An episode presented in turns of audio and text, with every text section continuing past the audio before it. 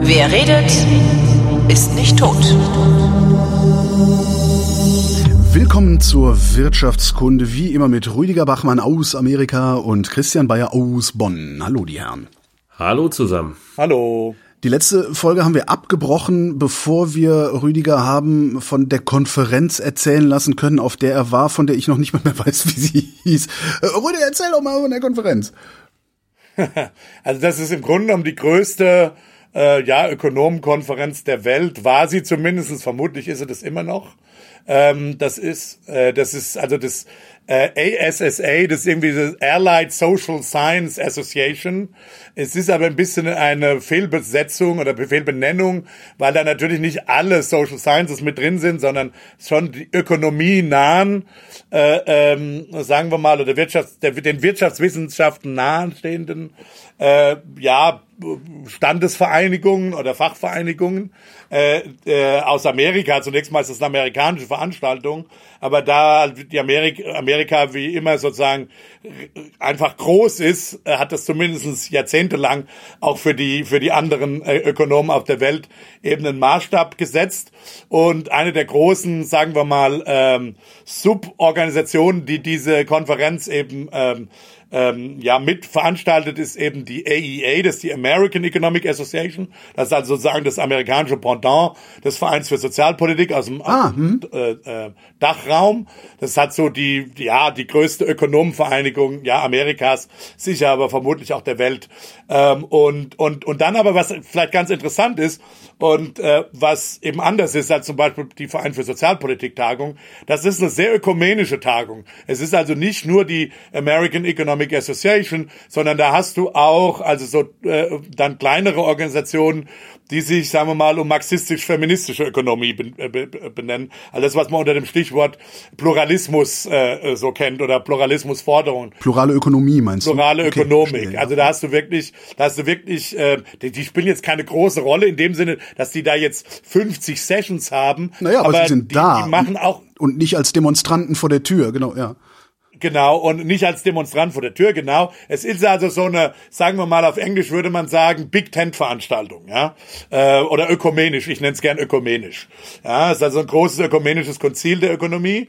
Äh, und äh, und da, da trifft sich alles. Das hatte früher, vor Corona, eine massive Bedeutung äh, für, die, für die Profession, weil da nebenher zu dieser Konferenz eben äh, der sogenannte Jobmarkt veranstaltet wurde. Also mit äh, zentralisierte äh, äh, Ort, wo im Grunde genommen die ersten Interviews für den akademischen quasi akademischen Jobmarkt für junge PhD-Ökonomen ähm, äh, stattgefunden hat. Das hat sich geändert, äh, weil man man führt diese Interviews inzwischen man hat eigentlich, wenn man ehrlich ist, schon vor Corona angefangen, aber inzwischen werden diese Interviews eben alle typischerweise virtuell geführt. Ähm, da hat man sich sozusagen einfach die, die, was man in der Pandemie an Technologie, an Videoconferencing-Technologie äh, sozusagen gelernt hat, hat man einfach übernommen und das wird auch so bleiben. Also dieser Jobmarkt-Aspekt ist eben weg und das bedeutet natürlich, dass die Konferenz kleiner geworden ist, weil da viele Leute jetzt einfach nicht mehr hinfahren. Die Europäer haben schon vorher angefangen, weil die haben jetzt ihren eigenen Jobmarkt, ihre eigene Konferenz, äh, um, um die herum sie den Jobmarkt typischerweise veranstalten, aber auch virtuell. Insofern ist die Konferenz hat an ihrer Bedeutung ähm, doch, äh, ja, sagen wir mal, nachgelassen. Aber immer noch, es ist immer noch eine große Konferenz. Zum Beispiel, nur mal um diese Big Tent auch, äh, diesen Big Tent Flavor an zu veranschaulichen. Es gibt zum Beispiel eine Vereinigung der Government Economists äh, in Amerika. Also das sind Leute, die in verschiedenen äh, Institutionen äh, äh, des Staates quasi arbeiten. Und zwar nicht nur der, der, der, der Bund des Bundesstaates in Amerika, sondern auch der Einzelstaaten. Ja, da, die, die beschäftigen einen Haufen Ökonomen Ökonomen in allen möglichen Ministerien, in allen möglichen äh, Instituten äh, und und die, die haben eine eigene Organisation, die treffen sich auch und und unterhalten sich zum Beispiel über ja über über Daten, was äh, Datenprobleme und solche Sachen. Also da gibt's es ist ein sehr bunter Haufen und um das mal äh, äh, zu machen. Wie lange dauert diese Konferenz? Das klingt so, als als würde das irgendwie eine Woche oder sogar zwei dauern, weil äh ja, es sind drei Tage, zweieinhalb okay. Tage im Grunde genommen. Dadurch beschränkt sich auch der öko ökumenische äh, Charakter, weil nicht die Leute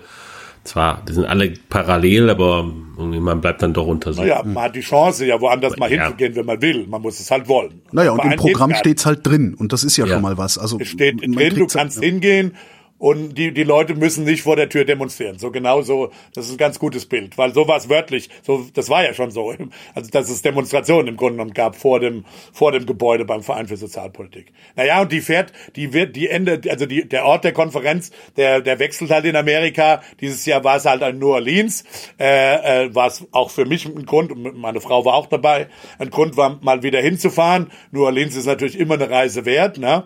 Und, ähm, und naja, gut, da waren wir da wir haben dann selber auch äh, jeweils ein Papier vorgetragen. Und dann war ich eben noch äh, in und die AEA, also die American Economic Association, die hat dann oft so große äh, ja Policy Panels nenne ich das, wo halt äh, ja äh, typischerweise sehr ausgewiesene, sehr Senior Economists äh, dann sozusagen ja im Grunde genommen äh, Kommentar über die aktuelle über aktuelle Debatten typischerweise äh, wirtschaftspolitische Debatten dann loswerden. Und da wollte ich jetzt einfach mal kurz äh, äh, ein bisschen berichten, was ich da in einer in einer dieser großen Policy Policy Sessions, diesen großen Policy Panel, was da was da ähm, Sache war. Wenn du keine weiteren mehr Fragen hast zur Konferenz allgemein. Ähm, du, ich, ich meine mich daran zu erinnern, einen Tweet von dir gesehen zu haben, der eher enttäuscht klang.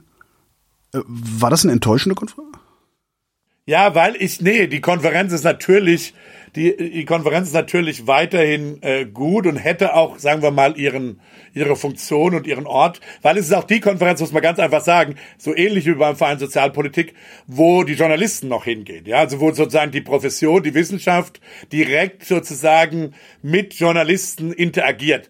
Wo sie sich auch präsentiert. Der Wert ist ein präsentiert, ja, aber die Journalisten kommen auch, die führen da Hintergrundgespräche und so weiter, so ähnlich wie beim Verein Sozial für Sozialpolitik. Auch der Wert ist ein bisschen weniger geworden, weil wir natürlich über Twitter und soziale Medien inzwischen einen ganz anderen Austausch und Kontakt mit Journalisten haben, äh, als das vielleicht vor 10 oder 20 Jahren noch der Fall war. Also man braucht nicht mehr diesen physischen Ort, wo man sich trifft, aber es ist schon noch so, dass das eben, wie gesagt, diese, diese, diese Flagship-Konferenz wie beim Verein für Sozialpolitik ist da, wo die Journalisten eben eben hingehen. Also die hat noch eine Funktion, auch als Außendarstellung im Grunde genommen, für die, für die Profession und für die Wissenschaft.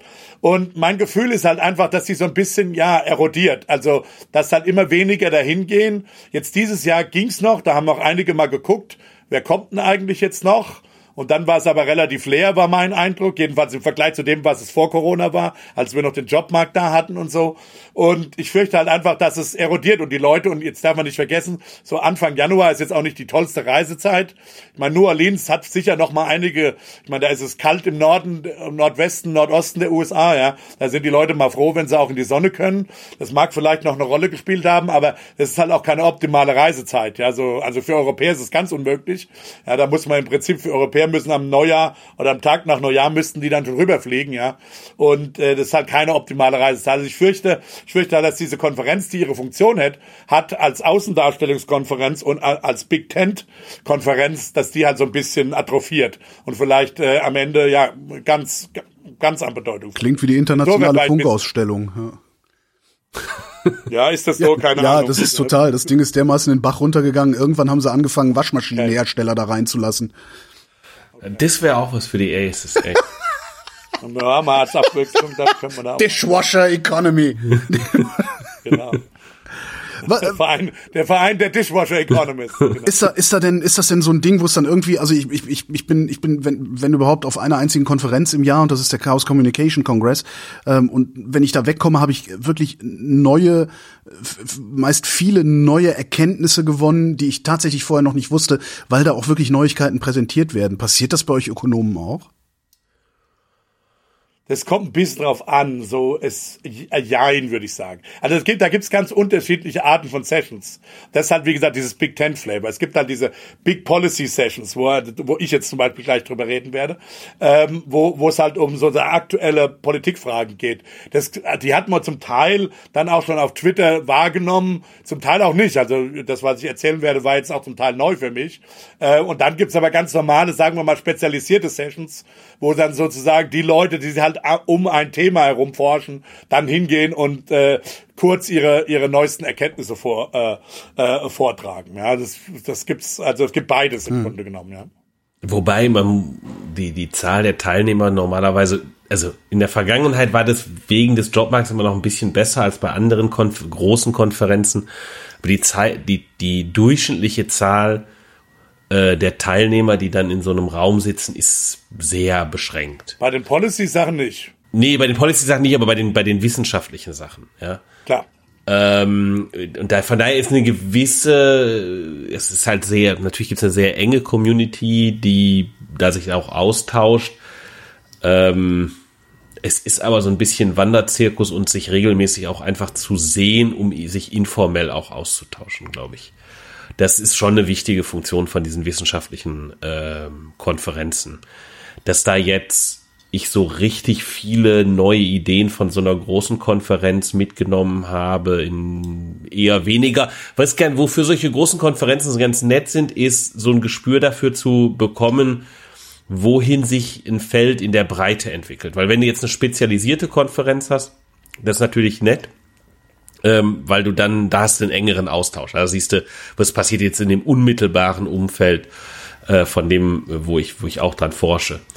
Ähm, aber man sieht halt nicht, wohin der ganze Strom geht, quasi. Und wenn ich halt sehe, da passieren jetzt zu bestimmten Themen sehr viele Sessions, dann, dann kann man in bestimmten anderen Bereichen, wo man jetzt selber momentan nicht so aktiv ist, vielleicht sehen, okay, da entwickelt sich was, was sich jetzt noch nicht niedergeschlagen hat äh, in, in Literatur. Das kann man dann auch in die Shownotes stellen, weil diese Session wurde meines Wissens aufgenommen. Also die kann man dann auch den, den Videolink in die Shownotes stellen.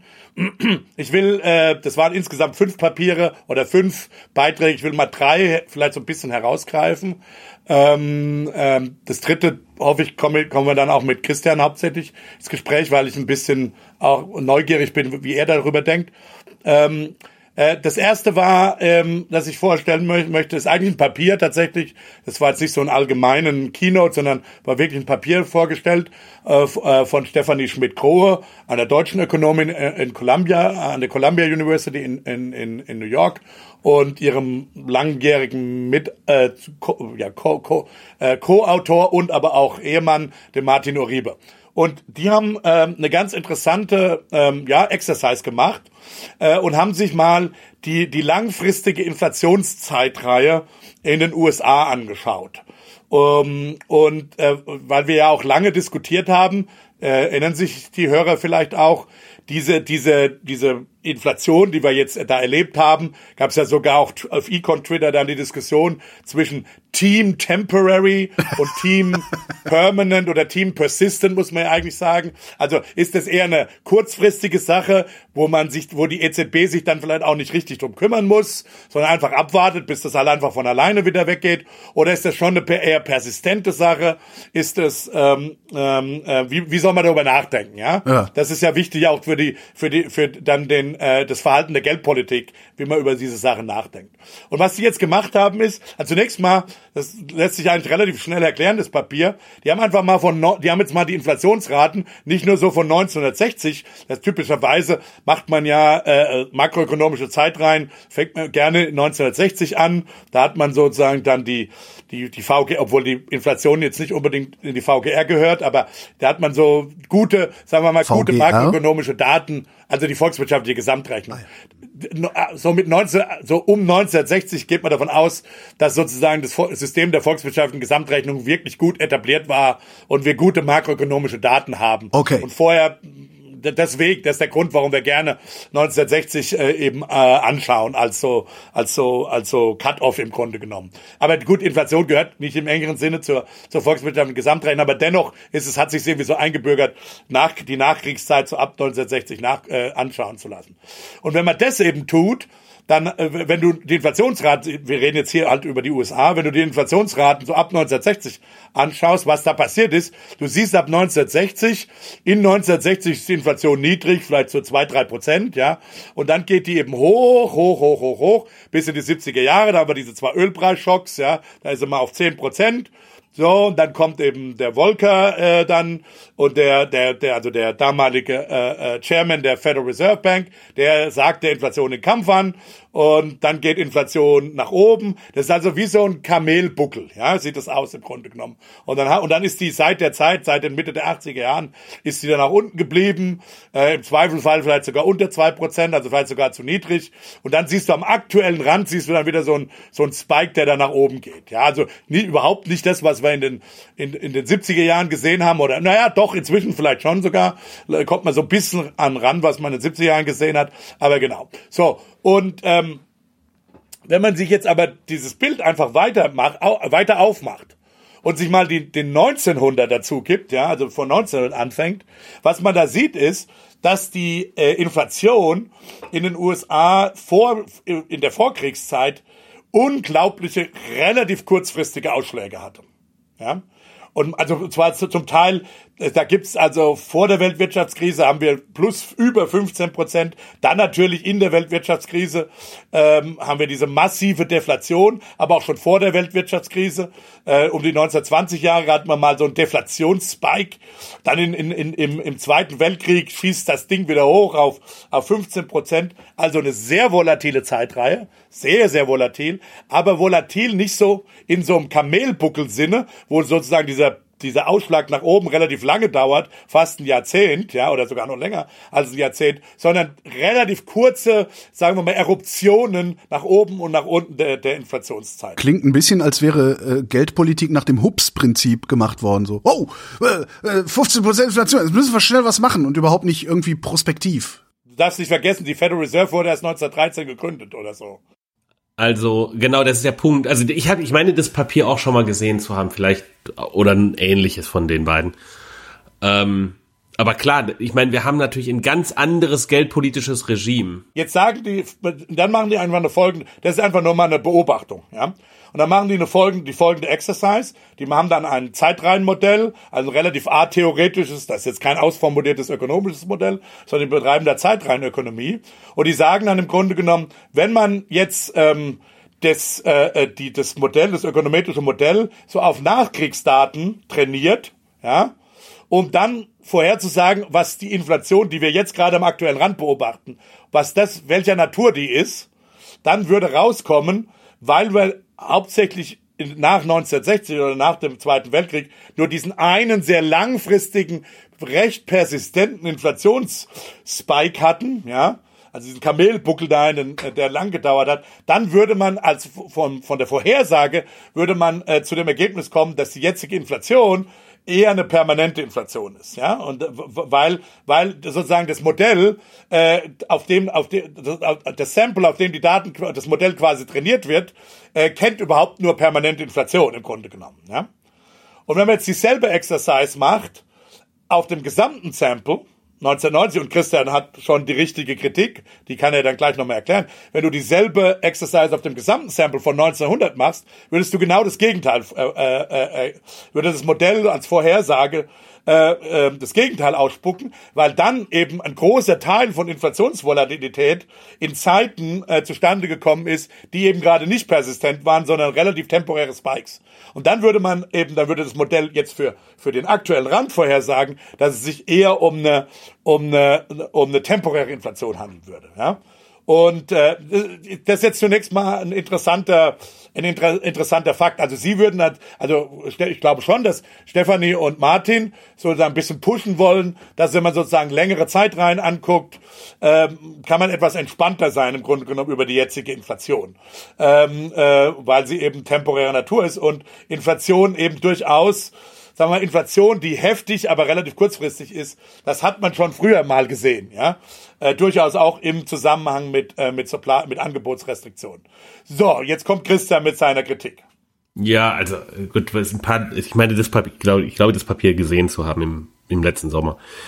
Ähm, also die, diese Beobachtung ist ja zunächst einmal nicht neu sondern äh, war ja durchaus genau der Hintergrund, ähm, vor dem Debatten vor 100 Jahren stattgefunden haben, darüber, äh, warum es sinnvoll wäre, sich von irgendwelchen Metallstandards zu lösen.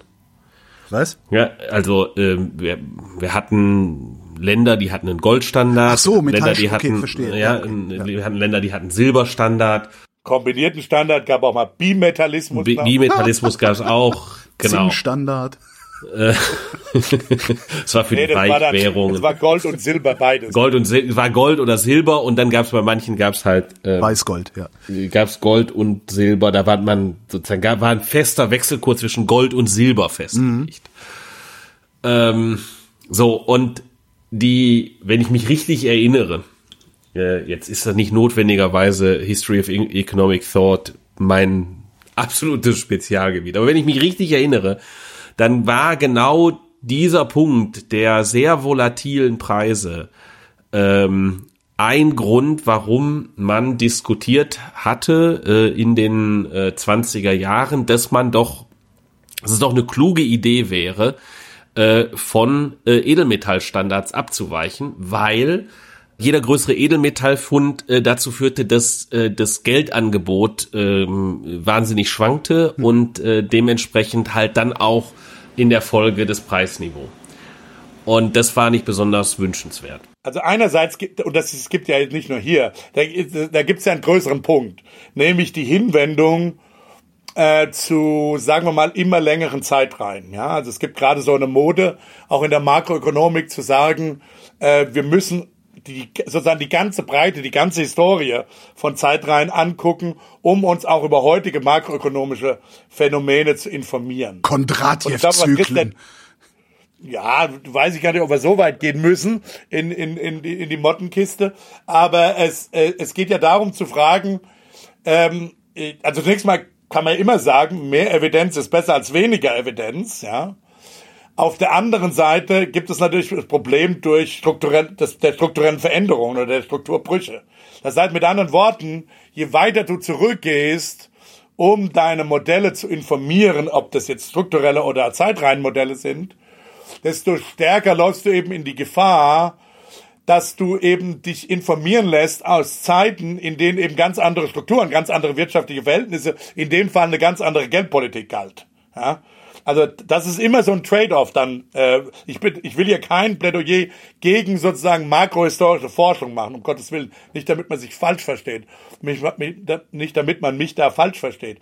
Aber der Punkt ist eben, dass man sehr vorsichtig sein muss in der Interpretation dann auch solche Ergebnisse, ähm, weil man sich natürlich auch ja möglicherweise einhandelt, dass man Daten heutige Debatten informieren lässt, die tatsächlich mit der heutigen ökonomischen Struktur noch, noch relativ wenig zu tun haben. Ja, und das ist also einerseits andererseits kreierst du mehr Inform Du kreierst mehr Information auf der Art möglicherweise, aber möglicherweise auch mehr falsche Informationen oder inadäquate Informationen. Und das ist ein, das ist, wie gesagt, das, das spricht nicht gegen makroökonomische historische Forschung, aber ähm, aber ja, äh, äh, äh, with care im Grunde genommen. Man muss da sehr, sehr vorsichtig sein in der Interpretation. Ich dachte, darauf wolltest du Man muss hinaus. ja auch, man muss ja auch äh, in dem konkreten äh, Fall muss man natürlich auch sehen, äh, noch andere Sachen, die da hinzukommen. Äh, du hast ja vorhin erwähnt, dass die volkswirtschaftliche Gesamtrechnung erst ähm, neueren Datums ist. Und ähnliches gilt auch für die systematische Erhebung von de- des, des allgemeinen Preisniveaus. Ja, die Datensituation ist halt eine spezielle. Ich weiß es jetzt nicht konkret für die Studie. Man muss aber auch ein bisschen vorsichtig sein. Man kann auch manchmal einfach Preisdaten, Inflationsdaten runterladen ähm, äh, von der NBA-Webseite. Äh, die Leute, die das gemacht haben, sind Profis. Die verstehen schon, worum es geht hier. Ja, will ich hier nicht unterstellen. Aber sozusagen der, weiß ich nicht, ähm, vielleicht naiv da dran gehende Doktorand oder so, der würde, da muss man vorsichtig sein. Die Daten runterladen und man weiß nicht genau, wo kommen denn diese, diese äh, Preisdaten her. Ja, das ist ähm, Agrargüter oder Stahl Genau, oder das ist halt, was ich jetzt sagen wollte. Die Daten, über die wir Preise haben von 1870, sagen wir mal, sind halt bestimmte Güter, die manche Leute für besonders wichtig gehalten haben damals und da haben sie Preise drüber aufgezeichnet. Das ist halt irgendwie sowas wie Agrargüter, so Mehl, Butter, Preis wissen wir und dann wissen wir halt äh, auch noch, weil wir da vielleicht, weil da Steuern vielleicht drauf erhoben wurden, äh, also Importzölle, wissen wir irgendwie äh, wie viel äh, eine Tonne Stahl äh, frei ab Hamburger Hafen gekostet hat. Ja, so. Aber wir wissen nicht notwendigerweise in hoher Frequenz, was hat denn äh, ein typisches ein Bier in der Kneipe gekostet. Hat halt niemand für wichtig gehalten, das aufzuschreiben. Aber fließt natürlich in den äh, Konsumgüterwarenkorb ein. Dann wissen wir auch nicht, wie sah denn eigentlich der Warenkorb unbedingt in hinreichend regelmäßiger Frequenz aus. Muss man also durchaus vorsichtig sein. Ja, es, es kann halt sein, dass diese Zeitreihen, die man dann hat, vielleicht ein bisschen stark auch einfach äh, ein hohes Gewicht geben auf ähm, äh, auf Dinge, die äh, Commodities sind, also irgendwie Getreide oder oder solche Sachen. Und die haben eine hohe Preisfluktuation, auch heute. So und äh, dadurch erklärt sich eben auch äh, erklären sich auch gewisse Verschiebungen. Muss man einfach ein bisschen vorsichtig sein. Völlig neben der Frage haben sich Institutionen geändert. Der dritte Punkt ist, auch Technologien und Wichtigkeiten von Dingen haben sich geändert. Ja, also in dem Maße, wo äh, Dienstleistungen äh, immer größerer Teil unseres Warenkorbs sind, weil ich halt typischerweise beim Bäcker mein Brot kaufe und nicht unbedingt selber backe, die typische Familie aber um 1900 ähm, gegebenenfalls schon selber Brot gebacken hat, ja, da haben sich natürlich auch äh, sozusagen die Bestandteile vom Warenkorb verändert, gegebenenfalls hin zu Dingen, die langsamer sich anpassende Preise haben und Dienstleistungen sind somit die Dinge, äh, deren Preise sich am langsamsten heute bewegen. So, jetzt ist halt die Frage, was schließe ich denn da draus? Äh, dass in der Vergangenheit die Preise volatiler waren, in einer Struktur, in der wir viele Gründe dafür haben, dass man dort erwarten würde, dass die Preise volatiler waren, würde ich jetzt daraus prognostizieren, dass vielleicht diesmal das genauso ist äh, weiß ich nicht, wenn du dir jetzt überlegen würdest, wie gefährlich ist es, mit dem Schiff quer übers Mittelmeer zu fahren und du hast Daten von Unfällen aus der Antike. Ja. Äh, ja. Weiß ich nicht, ist nicht besonders informativ. Warum? Weil sich die, die Technologie, die Technologie hat sich halt geändert. Ja, oder selbst wenn du jetzt Daten aus dem, aus dem äh, 19. Wollt, Jahrhundert hättest. Ich wollte gerade sagen, also die Daten sind dann nur was wert, wenn du äh, auch ein Schiff baust, wie es in der Antike gebaut wurde und damit fährst. Genau, also die, die Technologie, ja. die Institution und so weiter. Ist es mhm. auch trotzdem ist es natürlich eine interessante Sache, sich äh, zu überlegen.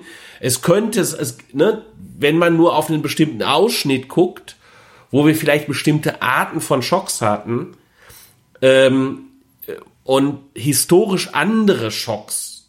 Das ist, glaube ich, der, also der Punkt, den Sie machen wollen, etwas sagen wir mal, konstruktiver ist zu sagen, ähm, im 19. Jahrhundert hatten wir mehr vielleicht kriegerische Auseinandersetzungen. Wir hatten. Moment, Moment, Moment. Kann ich sagen, die fangen im 1900 an. Also wir reden immer über das 20. Jahrhundert hier. Auch bei okay. deren Studie. Einfach um das richtig klarzustellen. Okay, das, das habe ich mich nicht mehr richtig erinnert. Also es ist halt länger her. Also, nein. Ja, aber sozusagen, die, ne, wir haben vielleicht dort mehr Schocks, die so ähnlich sind wie jetzt. Genau. Seh, also ich sehe nur nicht, warum welche das sein soll. Spanische Grippe. Es war auch damals eine Pandemie. Die letzte Pandemie, die wir hatten, der letzte pandemische Schock, war tatsächlich genau um diese Zeit rum, wo wir auch in der US-Inflationszeitreihe diese massiven Ausschläge haben.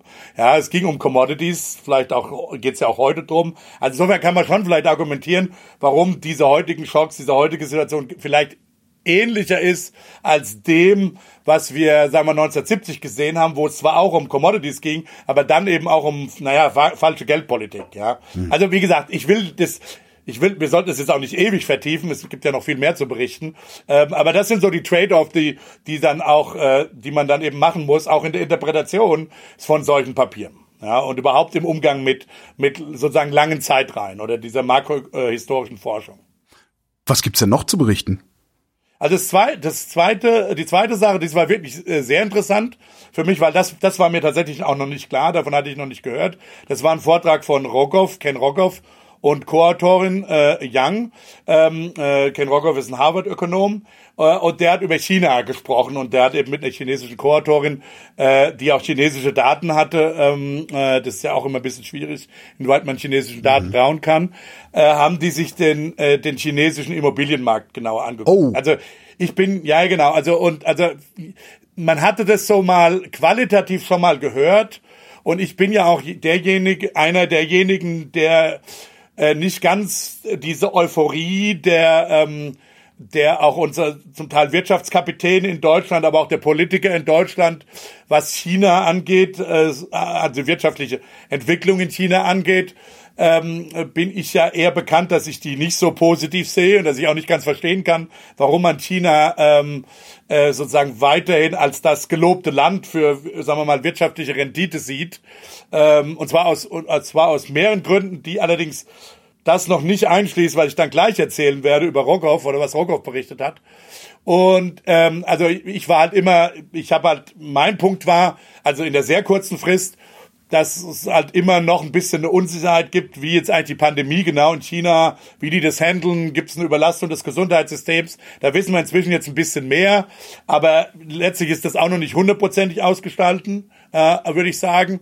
Das war also immer eine Unsicherheit. Äh, machen die auf, machen sie nicht auf? Was macht das Gesundheitssystem? Was gibt's da für ein Feedback in die, äh, ins ökonomische System? Das war sozusagen immer die kurzfristige Unsicherheit. Aber dann die langfristigen Entwicklungen in China, die sind halt auch nicht gut. Und zwar die demografische Entwicklung ist halt katastrophal für China. Mhm. Ja, also die, die haben jetzt ihre Peak-Bevölkerung erreicht. Die sind geschrumpft äh, sogar schon, ja. Und die, ja, also die haben letztes Jahr ihre Peak-Bevölkerung erreicht mhm. und jetzt geht's nach unten. Äh, es gibt die Bevölkerungsprojektion Projektionen sagen, dass bis zum Ende des Jahrhunderts die chinesische Bevölkerung etwa um die Hälfte schrumpfen wird, also deutlich kleiner als Indien sein wird.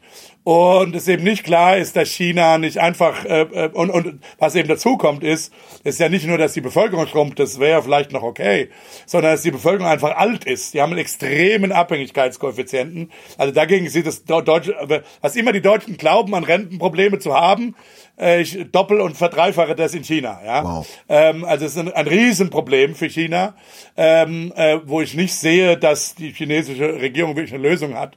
Von den Umwelt- und Verteilungsproblemen, die China hat, äh, mal ganz abgesehen. Und eben die Tatsache, dass sie in der Corona-Krise jetzt bewiesen haben, dass ihnen, dass die chinesische Führung im Grunde genommen die Deng Xiaoping äh, Doktrin aufgegeben zu haben scheint, nämlich, dass es egal ist, äh, wie die Katze genau aussieht, ob das eine weiße oder eine schwarze Katze ist, Hauptsache sie fängt Mäuse. Ja. Das scheint, man, man, man, es gibt, ein, ich nehme wahr, dass China ein Neomao, also es gibt einen Neomaoismus in mhm. China, wo eben äh, äh, Doktrin und äh, Ideologie sagen wir mal, über das Wachstumsversprechen äh, zu gehen scheint. Ja, das so kann nur so kann ich das Handling äh, äh, der Pandemie letztlich interpretieren. Man hat da einen Überwachungsstaat jetzt etabliert und ich sehe nicht, wie so eine politische Doktrin dafür führen kann, dass China sozusagen weiterhin ein Wachstumsmotor äh, bleibt. So, das waren meine Gründe. Das waren meine Gründe, warum ich sozusagen, äh, äh, wie nennt man das, äh, äh, bärisch, also bärenhaft, um, um, um, also im Gegensatz zum Bullen, Bullenhaft, also eher bär, bärenhaft äh, bin, was Chinas ökonomische Entwicklung zumindest der mittleren und Längenfrist. Wenn du mal vom Ökonomischen wegtrittst und äh, dir sonst so anguckst, was, was es an Nachrichten aus China gibt, ähm, das scheint ja nicht nur in der Ökonomie also in, oder in der Wirtschaftspolitik zu passieren, dass da Ideologie auf einmal in den Vordergrund gedrängt wird, sondern es gibt ja auch tatsächlich eine neue Kulturrevolution da, äh, das zu Schaustellen von, von, von, von Wohlstand äh, auf einmal äh, zumindest fragwürdig wird. Ähm, die, die Influencer werden auf einmal beschnitten und sowas. Irgendwas scheint da zu passieren, ja. Ja, ja also wie gesagt, ich nenne das eben äh, äh, Neomaoismus. Mhm. Äh, und ähm, ja, also wie gesagt, jetzt Rogoff hat mir aber noch einen weiteren Grund gegeben, äh, der eher kurzfristig ist ähm, und den ich so noch nicht, also in den Zahlen jedenfalls noch nicht, noch nicht hatte. Und er, er sagt einfach, dass der, der, der, der Immobiliensektor, der Housing-Sektor in China einfach massiv sozusagen aufgebläht ist. Also ich habe jetzt, ich habe die, die Vergleichszahlen zu USA und Deutschland jetzt nicht im Kopf, aber nach deren Rechnung ist äh, äh, äh, alles, was mit dem Immobilienmarkt Housing zu tun hat, sind etwa ein Viertel, ein Viertel von Chinas Bruttoinlandsprodukt. Boah. Das ist massiv. Das ist wirklich massiv. Na, und die und haben doch, die haben doch da alles voller Geisterstädte, die äh, auch wieder das Bröseln anfangen, obwohl sie erst vor fünf Jahren gebaut worden sind, ne? Das Interess ja, und das Interessante ist eben, er hat das, die haben das sehr schön differenziert. Ähm, es gibt diese Hierarchie von Städten in China. Es gibt diese, äh, äh diese ersten Städte, zweite Städte und dann diese dritte Hierarchie mhm. von Städten. Und was er sagte, diese erste Hierarchie des Shanghai und Pe Peking, da sagt er, da ist genug Nachfrage noch da, dass der Wohnungsmarkt nach wie vor überhitzt ist. Ja. Und äh, also das ist das ist nicht das Problem, aber die sozusagen die westliche Berichterstattung fokussiert sich sehr häufig eben auf diese großen Städte. Mhm. Also wie gesagt, da die Chinesen wollen nach wie vor nach Shanghai oder Peking, weil da äh, spielt die Musik. Er sagt auch noch nicht mal in den Zweit Zweithierarchiestädten. Also ich glaube, dazu zählt sowas wie Shenzhen oder so. Ähm, ähm, das geht auch noch. Auch da ist Nachfrage noch da.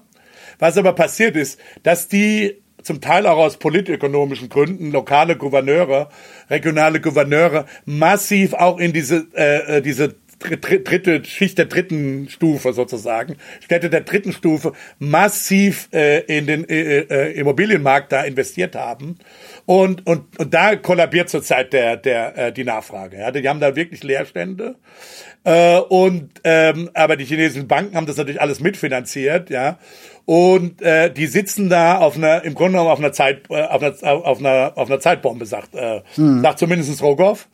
Und ähm, äh, er fürchtet halt, er, er gibt zwar zu, dass natürlich in einem autokratischen Staat mit einer nicht abhängigen, also mit einer nicht unabhängigen Zentralbank, die im Grunde genommen die Zentralbank auf Geheiß dann der Staatsregierung natürlich solche faulen Kredite auch übernehmen kann und verstecken kann.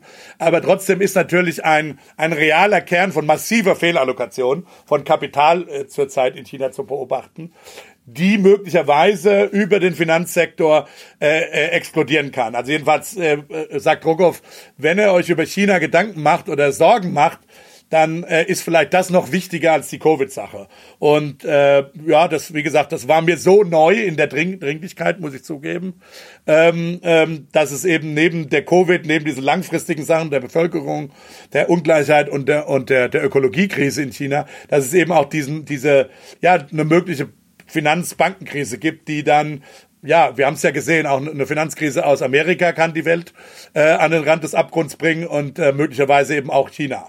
Äh, ich weiß nicht, kann natürlich sein, dass das internationale Finanzsystem sich nach der äh, äh, Krise, nach der letzten Finanzkrise etwas robuster aufgestellt hat. Das ist sicher so. Wie gesagt, die chinesische Zentralbank hat sicher noch noch viel mehr Firepower im gewissen Sinne äh, vielleicht als als die Fed. Ähm, ähm, aber ähm, äh, ja, äh, äh, also Rogoff sagt, das ist durchaus äh, eine mögliche, eine mögliche Geschichte, die, die uns noch, die uns noch zu schaffen machen kann. Fand ich ganz interessant. Ich habe noch eine Sache, eine Sache. Ja, da bin ich jetzt, da bin ich äh, ähm, äh, vor allen Dingen gespannt, was Christian sagt. Ähm, und zwar äh, Kristen Forbes ähm, hat oder Kirsten Kirsten Forbes ähm, äh, hat äh, einen Vortrag gehalten über äh, äh, eine Rede eine berühmte Rede, die kennt Christian auch. Das war die 2003, also die hat jetzt 20-jähriges Jubiläum, deswegen haben, äh, deswegen wurde es angesprochen. Das war die in 2003 hat der damalige Präsident der AEA, der American Economic Association, Robert Lucas, der auch äh, Bob Lucas, der auch einen Nobelpreis bekommen hat, dann später, ähm, hat eine Rede gehalten, Macroeconomic Priorities, okay. Und äh, das war eine sehr provokante Rede damals. Christian, du kennst sie, ne? ähm, ähm, äh, weil eben ähm, äh, Bob Lucas damals gesagt hat, ähm, hat auch eine kleine Modellrechnung dazu gemacht, Uh, the problem, ich, ich, ich paraphrasiere jetzt, ich kann es nicht genau äh, zitieren, aber ich paraphrasiere. The problem of depression prevention has been solved. Also mit anderen Worten, mhm. äh, macht euch keine Gedanken mehr, letztlich um zumindest absolut scharfe Konjunkturzyklen wir wissen inzwischen, sowas wie 1900, äh, am Ende der 20er Jahre, Anfang der 30er Jahre, kann nicht mehr passieren. Wir wissen jetzt über diese großen Depressionen, diese massiven Rezessionen verhindern. Ähm, Konjunktur ist kein Problem. Äh, das war übrigens auch ein Appell dann an die Forschung damals. Kümmert euch um Wachstum, ja, als, als Forschungsgegenstand, weil Wachstum ist das sozusagen das absolut Wichtige äh, am Ende des Tages, was Wohlstand ausmacht. Und, ähm, äh, und diese Schwankungen, diese zwar immer noch vorhandenen, aber inzwischen so kleinen Schwankungen, sagt Robert Lukas, äh, um diesen langfristigen Wachstumstrend, die kann man im Grunde genommen auch forschungsmäßig äh, vernachlässigen. Und ähm, naja, also das ist alles nicht mehr so wichtig. Ähm, und das hat sozusagen, äh, Christian Forbes hat dann so ein bisschen eine Retrospektive gegeben ähm, gilt das noch? Würden wir das heute noch genauso sagen? Und ähm, wie, wie, wie ist diese, sagen wir mal so, wie man heute so schön sagt, ist dieser Tweet äh, aged, did, did, Did it the tweet age well, ja. Genau. Äh, Und? Ist, hat, ist diese Rede sozusagen gut alt geworden, mit anderen Worten? Ich würde sagen, ja. Ich mache Ja, nur sagen, ich mache ja nur ich mache ja. Konjunkturforschung, aber ich mache vor allem Konjunkturforschung, weil es mir Spaß macht, nicht weil es wichtig wäre. Okay. Nee, aber ich äh, jetzt mal ganz ehrlich, wir sind durch äh, jetzt in den letzten 20 Jahren ähm, sind wir durch ja, zweieinhalb, drei große Krisen gegangen. So. Und äh, also wir haben die Finanzkrise gehabt, äh, wir haben die Pandemie gehabt ähm, und wir haben jetzt ähm, den die russische Invasion in der Ukraine. Dazwischen, also vielleicht sind sogar dreieinhalb Krisen. Dazwischen hatten wir noch äh, die Euro-Krise. Ich wollte gerade sagen, wie zählst du die Euro-Krise? Zählst du die Ja, also die müsste man eigentlich noch mit da reinziehen, zählen. So. Ist sie Und- separat? Ist das nicht die Finanzkrise? ja, die, das ist halt die Frage. Also das ist so ein, ist es so eine Nachwehe der Finanzkrise oder ist es eine separate? Kann man wahrscheinlich lange drüber diskutieren. Ähm, die hat ihre eigenen, die hat ihre eigenen Quellen, äh, aber sie hat auch eine Anlage in der Finanzkrise. Und alles in allem äh, glaube ich, sind wir in den meisten Ländern relativ äh, gut was äh, durch diese Krisen gekommen. Ja, natürlich war die Finanzkrise war tief und scharf und hatte auch äh, hatte auch Auswirkungen, ähm, die in manchen Ländern äh, problematisch waren. Ich wollte gerade sagen, im Ähm, europäischen Süden würdest du, würde der europäische Süden das auch unterstreichen? Ja, lass mich, lass mich da gleich, lass mich da gleich mal äh, das noch mal ein bisschen separat äh, äh, aufdröseln. Aber wir haben eigentlich, ähm, glaube ich, ganz gut verstanden, was zu tun war. Waren am Anfang natürlich ein bisschen ü- überrascht, aber man, man hätte auch äh, noch schlimmer, schlimmer, noch schlechter reagieren können. Äh, und haben halt auch schon äh, im Schnitt verstanden, dass äh, die Geldpolitik im Zweifelsfalle in den sauren Apfel beißen muss und äh, Finanzinstitute retten muss. Ähm, die Fiskalpolitik das auch tun muss an der Stelle. Übereinstimmung, was die Geldpolitik angeht. Aber wussten wir 2003, das, was ihr, was man erst mit der empirischen Arbeit von Leuten wie Shapiro oder ähm, äh, Jonathan Parker und eurer Modellarbeit, die Tr- Transfers, wussten wir das, was, was wir über die Hankmodelle Nee, das wusste, das ist richtig, das wussten wir nicht. Also insofern sage ich, das, das Kernstatement bleibt, glaube ich, dass, äh, dass die, die Kosten von Business Cyclen, gegeben die Politiken, die wir zur Verfügung haben, vielleicht nicht so groß sind, weil wir doch relativ viele Dinge äh, abfangen äh, können. Aber der Gegebensatz ist ja wichtig. Der ist ja eminent wichtig. Und der ist ja, der kommt ja aus einer, sag mal, aus dem Body von Forschung. Also das, das, das, wir wissen das ja nicht einfach so, sondern ich stimme dir zu, wir, wir haben wirklich viel gelernt in der Makroökonomik in den 20 Jahren und auch schon davor. Aber, aber wie gesagt, die, die, diesen, diesen Schweiß, durch den musste man ja mal durch. Das, kann, das ist ja so ein bisschen wie, das kommt mir fast wie so ein Präventionsparadox jetzt vor bei dir. Also wir mussten ja diese Forschung machen, damit wir diese Politiken machen können, oder? Ja, das, das, das stimmt natürlich, das stimmt natürlich. Aber ähm, ein Stück weit intuitiv hatten aufgrund der Forschung, die es davor gab, ähm, äh, hatten Politiker ja auch schon 2007 äh, erfasst, was irgendwie äh, vielleicht eine sinnvolle Politik war. Also man ist ja hier hingegangen und hat das Kurzarbeitergeld ausgeweitet 2007, 2008 ähm, und ist dann relativ günstig durch die Krise gekommen. Also äh, umgekehrt würde ich aber sagen, bleibt es dabei, dass die Kosten von ähm, Politik, die zu schlechtem Wach- Wachstum führen, die sehen wir halt auch und die sind halt, die sind eigentlich, wenn ich die letzten 20 Jahre zurückgucke, viel dramatischer. Ähm, also, ne, wenn du dir Südeuropa Zumal die ja interagieren können. Die können ja interagieren mit den, Richtig. mit den, richtig. Ret also mit insofern, Rettungspolitik. insofern, das ist der Hintergrund von dem, was ich gesagt habe, dass Klar. ich sagen würde, ja, die, die, die Gewinne, die man machen kann, besser das Wachstumsproblem zu verstehen für die Menschheit, ähm, die sind äh, gegebenenfalls, die sind größer, die sind größer als die Kosten, die ich einsparen kann, wenn ich jetzt noch weiter verbessere, äh, wie man äh, mit Konjunkturkrisen umgehen kann. Selbst 2007, wo wir eine Krise hatten, die wir nicht gut verstanden haben, zunächst einmal in dem Moment vielleicht. Und da war auch die politische Antwort darauf nicht immer super und deshalb hat die dann auch die Euro-Krise nochmal vielleicht im, im Nachklapp äh, äh, provoziert und die hat auch in Griechenland insbesondere äh, zu einem dramatischen Wohlstandsverlust geführt und auch zu einer gewissen Übertreibung.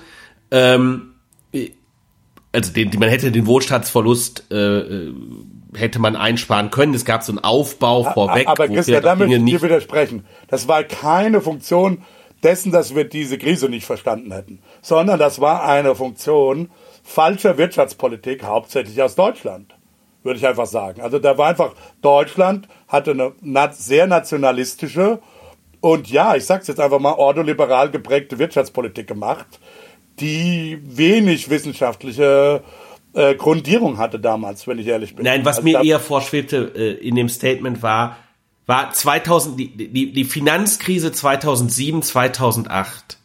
Die hätte man, wenn die Fed anders reagiert hätte, unmittelbar in der Finanzkrise, hätte man an der Stelle die Finanzkrise einschränken können. Aber man hatte halt diese Sorge vor äh, Moral Hazard. Das ist halt wieder passiert. Und dieses, dieses, diese Sichtweise, die zog sich dann weiter auch immer noch in, in die Euro-Krise rein, wo man wieder die Sorge von Moral Hazard hatte.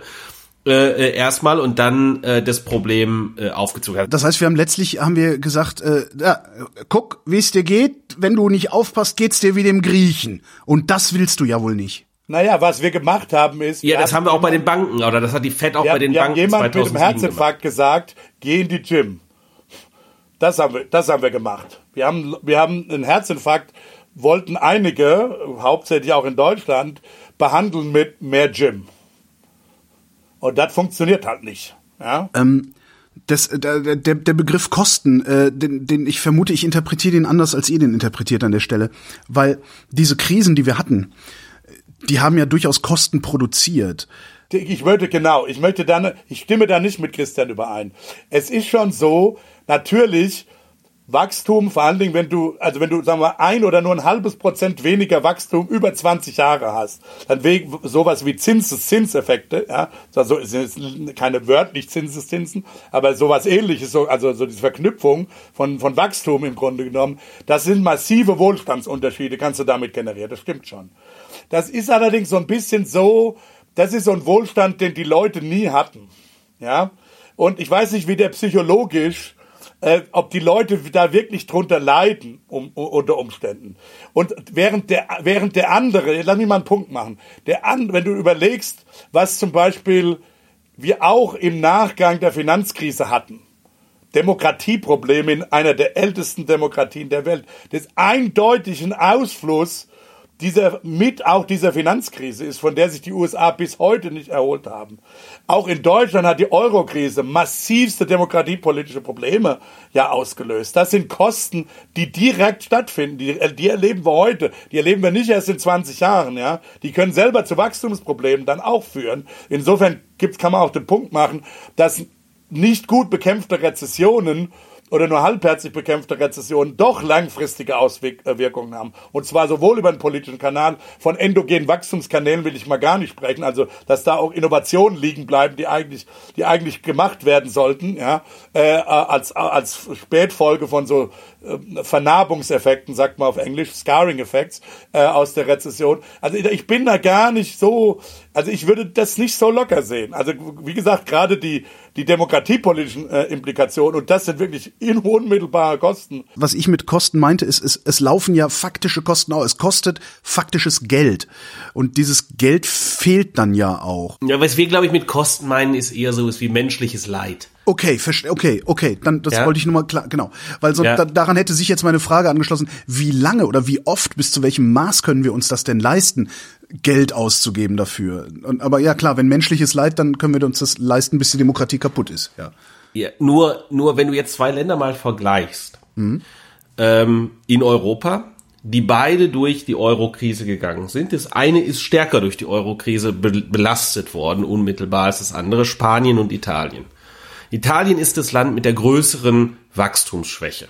Ja, Italien hat seit 2000 äh, bis jetzt fast an dem aktuellen Rand im Grunde genommen eine Nullwachstum hingelegt. Spanien hatte, äh, ist schwer in der Eurokrise getroffen worden, ähm, hat aber davor ein robustes Wachstum gehabt und eigentlich auch, äh, auch danach. Auch eine ganz andere ähm, sozusagen grundpolitische äh, Haltung, wobei Wachstum ist so schwierig zu verstehen, was die zentralen Punkte sind, weil es ganz unterschiedliche Modelle auf der Welt gibt, äh, die jeweils äh, zu, in der Vergangenheit zu, zu robustem Wachstum geführt haben.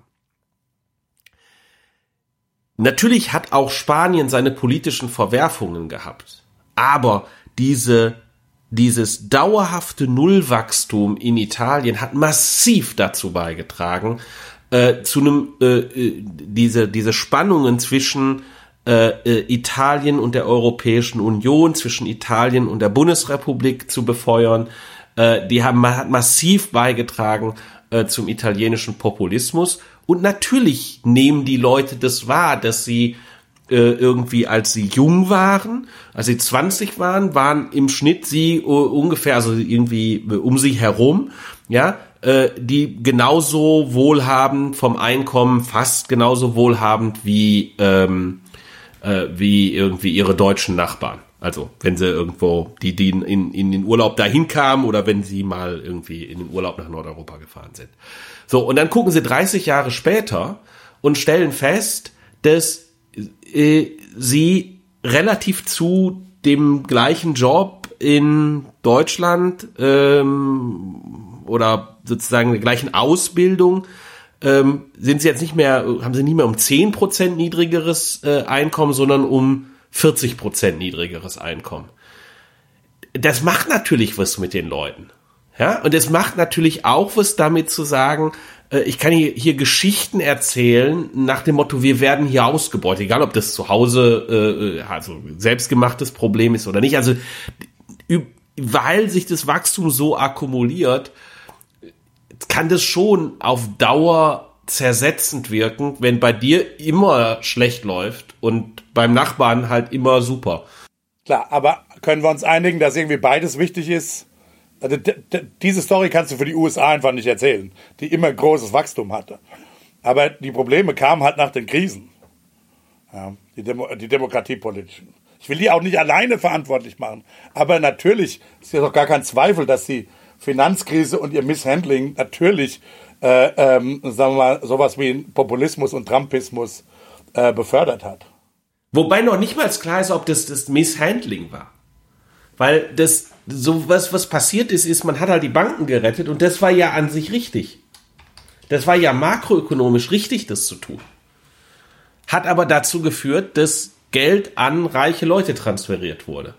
Und das war politisch hochgradig ja, problematisch. Was vielleicht dafür spricht, dass du eben makropotenzielle, äh, dass du ex ante was machen willst, also eben politisch, aus politischen Gründen, selbst wenn dir ökonomisch sagt, dass das äh, ex post auf, aufräumen, aufwischen, äh, vielleicht das Bessere ist ökonomisch, kann es sicher sein, dass es politisch geschickter ist, dass, indem du eben vorher über makropotenzielle Politik dafür sorgst, dass sowas eben mit zumindest einer geringeren Wahrscheinlichkeit passieren kann. Also das ja, darf man nicht vergessen. Ja, ja, ja, aber also deshalb mein Eingangsstatement war, ich würde sagen, relativ gesehen ist die Wachstumsproblematik äh, äh die zentrale. Hm. Ähm, aber natürlich heißt es nicht, äh, das war ja ab, absichtliche Übertreibung. Ja, ich mache ja selber hauptsächlich Konjunkturforschung. Ähm, Lukas wollte natürlich damals auch provozieren, ist ja klar. Er, er, er wollte natürlich Aufmerksamkeit. Normalerweise sind solche diese AA Kennst du noch eine andere AA Presidential Address äh, aus den letzten 20 Jahren? Ich nicht. Nicht äh, insofern, aber die ist natürlich super bekannt, ja. Äh, also insofern. Das, das, das, das widerspricht aber jetzt dann auch äh, dem deutschen Fetisch äh, äh, schwarze Null, ne? Was? Wenn ich sage, wenn ich sage, die Kosten, die ich für eine äh, ja, robuste Wachstumspolitik habe, sind am Ende nicht so hoch wie die, die ich habe, um Krisen zu verhindern, ähm, müsste ich doch hingehen und sagen, naja, dann sollte ich doch alles tun, um dieses robuste Wachstum auch äh, Das kommt zu aber jetzt wieder darauf an, auf dein Modell, inwieweit der Staat selber für langfristiges und jetzt nicht nur konjunkturelles sozusagen an die Stelle von privater Nachfrage zu treten, das äh, also sozusagen auszugleichen, so wie, wie weit der Staat selber äh, zu langfristigem Wachstum beitragen kann. Da haben unterschiedliche Leute Nee, und, äh, unterschiedlicher Meinung dazu. Ernsthaft? Die Or Also- die, naja, die Ordos Ja, sagen eher nicht, weil, naja, du musst ja, diese Staatsausgaben müssen ja durch Steuern typischerweise dann im Schnitt, klar, du kannst dich erstmal verschulden, aber sch- irgendwann muss, ja, aber die Schulden müssen ja zurückgezahlt werden. Ja, nun Also klar, die werden dann von den Firmen zurückgezahlt, die über die Straßen, die nicht marode sind, ihre Lkw fahren lassen können. Ja, ist schon richtig. Ich sage nicht, dass du, es gibt Riesenstudien, zum Beispiel, äh, wie, wie sehr ähm, äh, die Produktivität in den USA dadurch erhöht wurde, dass Eisenhower eben dieses Autobahnnetz, das Inter Interstate-Netz, äh, äh, die- ja, TFP ist da sprunghaft angestiegen in den USA aufgrund dieses, ähm, aufgrund dieser staatlichen Investition. D'accord, also verstehe mich nicht falsch. Aber natürlich kann man bei jeder einzelnen Staatsaufgabe oder Ausgabe natürlich streiten, inwieweit das dann in Produktivität geht und vor allen Dingen auch in Produktivitätswachstum, in anhaltendes äh, Produktivitätswachstum geht. Also irgendwie eine Brücke in Leverkusen zu haben, die funktioniert, wäre gut. Eine zweite zu bauen, bringt jetzt dann nicht mehr so viel. Zum Beispiel, ja, das ist so die, das klassische Gegenbeispiel. ja, ich glaube schon, dass du recht hast, jedenfalls in der an, an, anstehenden Situation. Ähm, und da ist noch nicht mal so klar, ob es tatsächlich in die Produktivitätsstatistiken eingeht, aber es wird natürlich in die Wohlfahrtsstatistiken eingehen. Und das hängt, wir, wir haben natürlich eine Klimatransformation zu bewältigen. Ja, ähm, äh, die Digitaltransformation auch, die wird vermutlich, obwohl es auch da umstritten ist, wie sehr die eigentlich Mir nicht klar, dass das alles der Staat ist, das ist eine zentrale, das da überall zentrale Aufgaben, wenn, wenn meine Wohnung zu dämmen ist nicht die Aufgabe zentral des Staates. Also wenn er das subventioniert, heißt es, wird es trotzdem, wenn er das bei uns allen subventioniert, wird es nicht für uns alle erstmal billiger. Naja, er kann Kreditfriktionen, er kann Kreditfriktionen helfen zu überkommen. Das kann er natürlich machen, klar. Völlig klar. Aber das Problem mit der Wachstumsforschung ist, das ist so ein bisschen wie Astrophysik. Äh, äh, relativ zu irgendwie Physik hier zu machen. Ähm, das, du hast halt diese langen Zeithorizonte und da ist sehr schwierig zu verstehen und zu lernen, was, was denn, was wir denn machen können, um irgendwie besseres Wachstum zu haben, auch vielleicht inklusiveres Wachstum zu haben, ökologisch vernünftigeres Wachstum zu haben. Es ist sehr schwierig, auf, aus Daten dort irgendwas zu extrapolieren, weil dann kommen wir wieder zu dem Punkt vom Anfang zurück. Wie strukturell stabil ist denn, ist denn Wirtschaft? Ja, was kann ich denn heute daraus lernen, wenn ich Wachstum fördern will, äh, indem ich, was weiß ich, ins Römische Reich gucke? Ähm, wenn ich, selbst wenn ich dazu Daten hätte, die ich typischerweise nicht habe, ähm, dann kann ich versuchen, natürlich quer über Länder zu schauen, aber auch da stellt sich die Frage, wie stabil ist es denn? Ja, wie sind es die gleichen Voraussetzungen? Gibt es kulturelle Bedingtheiten? Gibt es Institutionen, die miteinander interagieren? Und dann der, der letzte Punkt ist ähm, natürlich auch, häufig stehen dem auch Kosten gegenüber, ja? äh, die wir vielleicht nicht unbedingt in Bruttoinlandsprodukt ausdrücken. Also, weil die nicht auftauchen, vielleicht direkt nicht auftauchen. Hm? Wenn ich äh, den Wohnungsbau ausdehnen will, dann macht es die Leute sicherlich reicher. Aber dann stehen da halt Häuser rum und gibt halt viele Leute, die finden doof, wenn Häuser rumstehen. Taucht aber nirgendwo im Bruttoinlandsprodukt auf, dass sie Ja, doof verstehe. finden, wenn irgendwer anders neben ihnen wohnt. Ja. Ähm, so, jetzt wie denke ich darüber nach? Da sind natürlich, da sind politische Konflikte drin.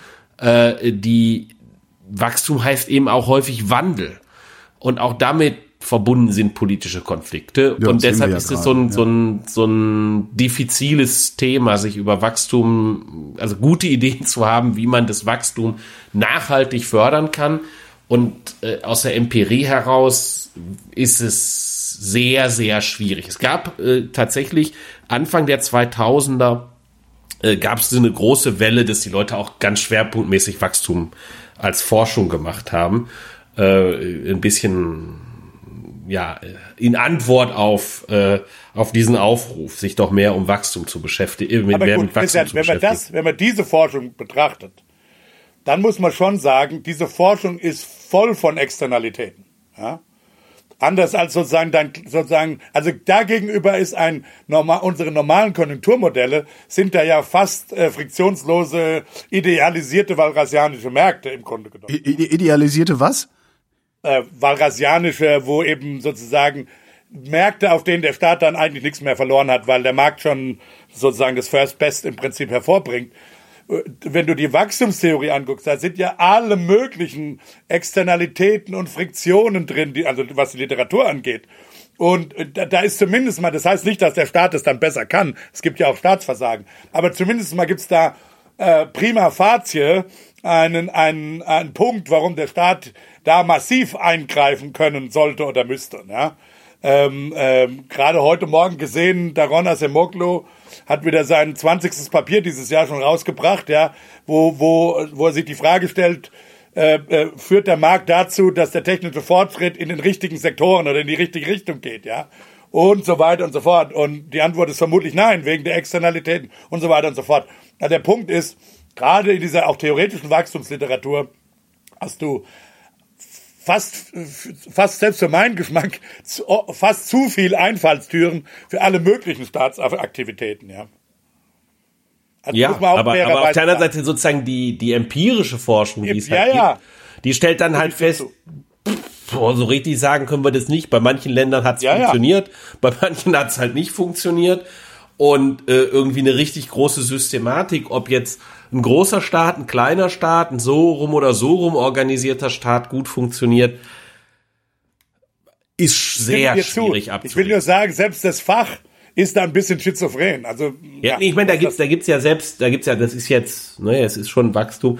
Äh, äh, da gibt's äh, ja, ähm, ich weiß nicht, ob es ein Bonmot ist, aber also ein Bonmot müsste ich jetzt äh, das klug formulieren können, aber äh, äh, ähm, ist es also nicht. Aber woran ich mich erinnere, es gibt halt die Aussage von Krugman, der in seiner Forschung äh, ganz viel über äh, diese Externalitäten von ähm, äh, von Handel und äh, wie sinnvoll es ist, junge Industrien gegebenenfalls zu fördern in seiner The in der theoretischen Forschung ähm, nachgedacht hat, aber dann immer, wenn man ihn äh, gefragt hat, ja, also sollten wir denn jetzt irgendwie junge Industrien für, fördern, äh, fördern und schützen, äh, tendenziell gesagt hat, nee, besser nicht, weil ähm,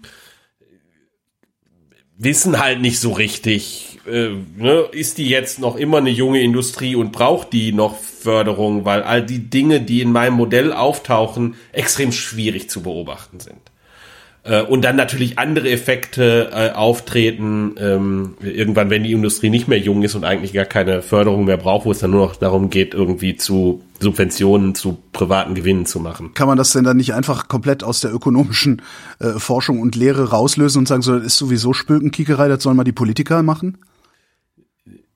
Ja, aber dann sind wir wieder, dann sind wir wieder bei dem Punkt. Das ist halt die die die die, die Stakes da, die sind halt groß. Also ja. da geht's um viel, ne? Also wenn ich wenn ich ne wenn ich irgendwas herausfinden könnte, was dazu führt, die Politik ein bisschen zu verbessern und äh, irgendwie 0,1 Prozent zusätzliches Wachstum dauerhaft zu haben, mhm. das ist ja gigantisch nach einer Zeit, ja. worum es hier geht, ja. Ähm, und äh, von daher macht schon Sinn, sich damit zu äh, beschäftigen. Aber wie ich schon sagte, das ist so ein bisschen äh, von dem, was man empirisch machen kann. Es ist halt sehr theoriegeladen. Man kann natürlich Theorien auch testen, aber auch diese Theorien testen. Aber äh, es ist halt schwierig, sie so in den, wie soll ich sagen, in, als, als, als Ganzes, inklusive des Politikentwurfs, vernünftig zu testen. So, jetzt haben wir so viel über Wachstum geredet. Äh, jetzt können wir ja mal über Wachstum reden. Und zwar ähm, gab es, es gab Unklarheiten, habe ich den Kommentaren zur letzten Sendung entnommen, ähm, Unklarheiten zum Thema Wachstum. Und auch ich habe noch eine Unklarheit. Ich hatte ja so mein mein äh, Feldwald- und Wiesenbeispiel war ja, naja, ich habe heute 100 Geld, also ich habe heute 100 Euro, davon äh, brauche ich 90 Euro zum Leben äh, und 10 Euro kriegt die Bank. Jetzt äh, passiert etwas, das dazu führt, also jetzt steigen die Preise, das heißt, ich brauche morgen 95 Euro zum Leben, aber 10 Euro kriegt immer noch die Bank. Ähm, ich brauche also 5 Euro mehr. Da sagt ihr, nee, brauchst du nicht. Zumindest habe ich euch so verstanden. Habe ich das richtig verstanden? Nee, du hast halt dein Beispiel so gekocht, dass du quasi, also wenn das, das, so verstehe ich jetzt, also wenn du nicht genau diesen Konsum von 90 hast, dass du dann verhungerst. Ja. Ja. Ähm, ähm, ja, gut. Und für solche Fälle gibt's natürlich den Sozialstaat. Das erinnert an die, an die äh, äh, Lehrerin aus der Zeit. Genau, das ist die Lehrerin aus der Zeit, ja genau. Die Also Lehrerin für sowas der gibt's natürlich den Hast du das Sozialstaat. nicht mitbekommen? Nee. Letzte Woche? Das war irgendwie, das ist irgendwie Lehrerin und die hat eine Eigentumswohnung Ja. und gibt 800 Euro im Monat für Reisen aus, aber schafft halt, und, aber schafft halt nicht zu sparen. Ja, genau. Ja, doch, die ich mitgekriegt. Also, sorry, aber lass uns mal jetzt hier keine. Das war zwar in der Zeit, aber das hört sich eher so nach Springer-Propaganda an. Also die gibt's natürlich die Fälle, aber ich glaube nicht, dass das äh, politikrelevant ist, ehrlich gesagt.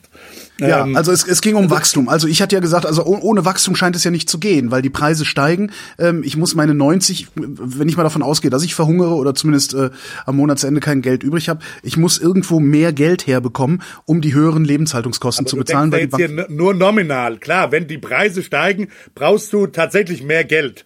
Aber das hat jetzt erstmal gar nichts damit zu tun, dass die, das, also wenn das das einzige Wachstum wäre, das du brauchst, dann ist es ja völlig harmlos, weil das ist ja offensichtlich nicht ressourcenverbrauchend, äh, ja.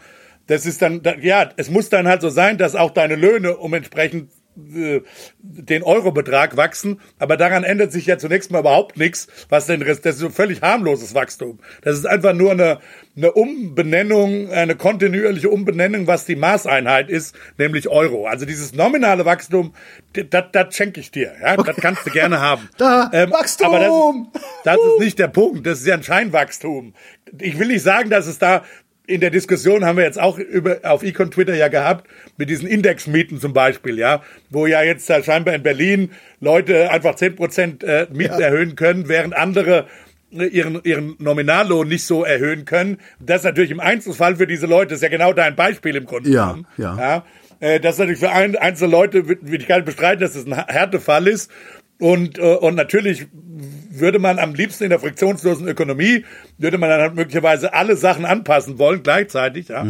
Ähm, und dann ist es eben überhaupt kein Problem. Aber das, das ist, das ist ja nicht das Wachstum, äh, jedenfalls verstehe ich die, die Degrowth-Leute so, um, um das die sich Sorgen machen. Es geht ja um reales Wachstum. Weil nur, nur in dem Sinne reales Wachstum kann ja dann auch Ressourcenverbrauch, äh, Ja. höheren Ressourcenverbrauch. Wobei ich fände das ja, das ist ja, wäre ja eine geradezu wahnsinnige Wendung, wenn eigentlich die Degrowth-Leute nur Milton Friedman im Kopf haben. Das Preisniveau muss konstant Wir bleiben. sollten diese Leute jetzt auch ernster nehmen als, als, also man sollte sie schon ernst nehmen, finde ich. Nein! Ja, das, Nein? Ist heute nicht nach für Scherze aufgelegt. Ich sehe schon.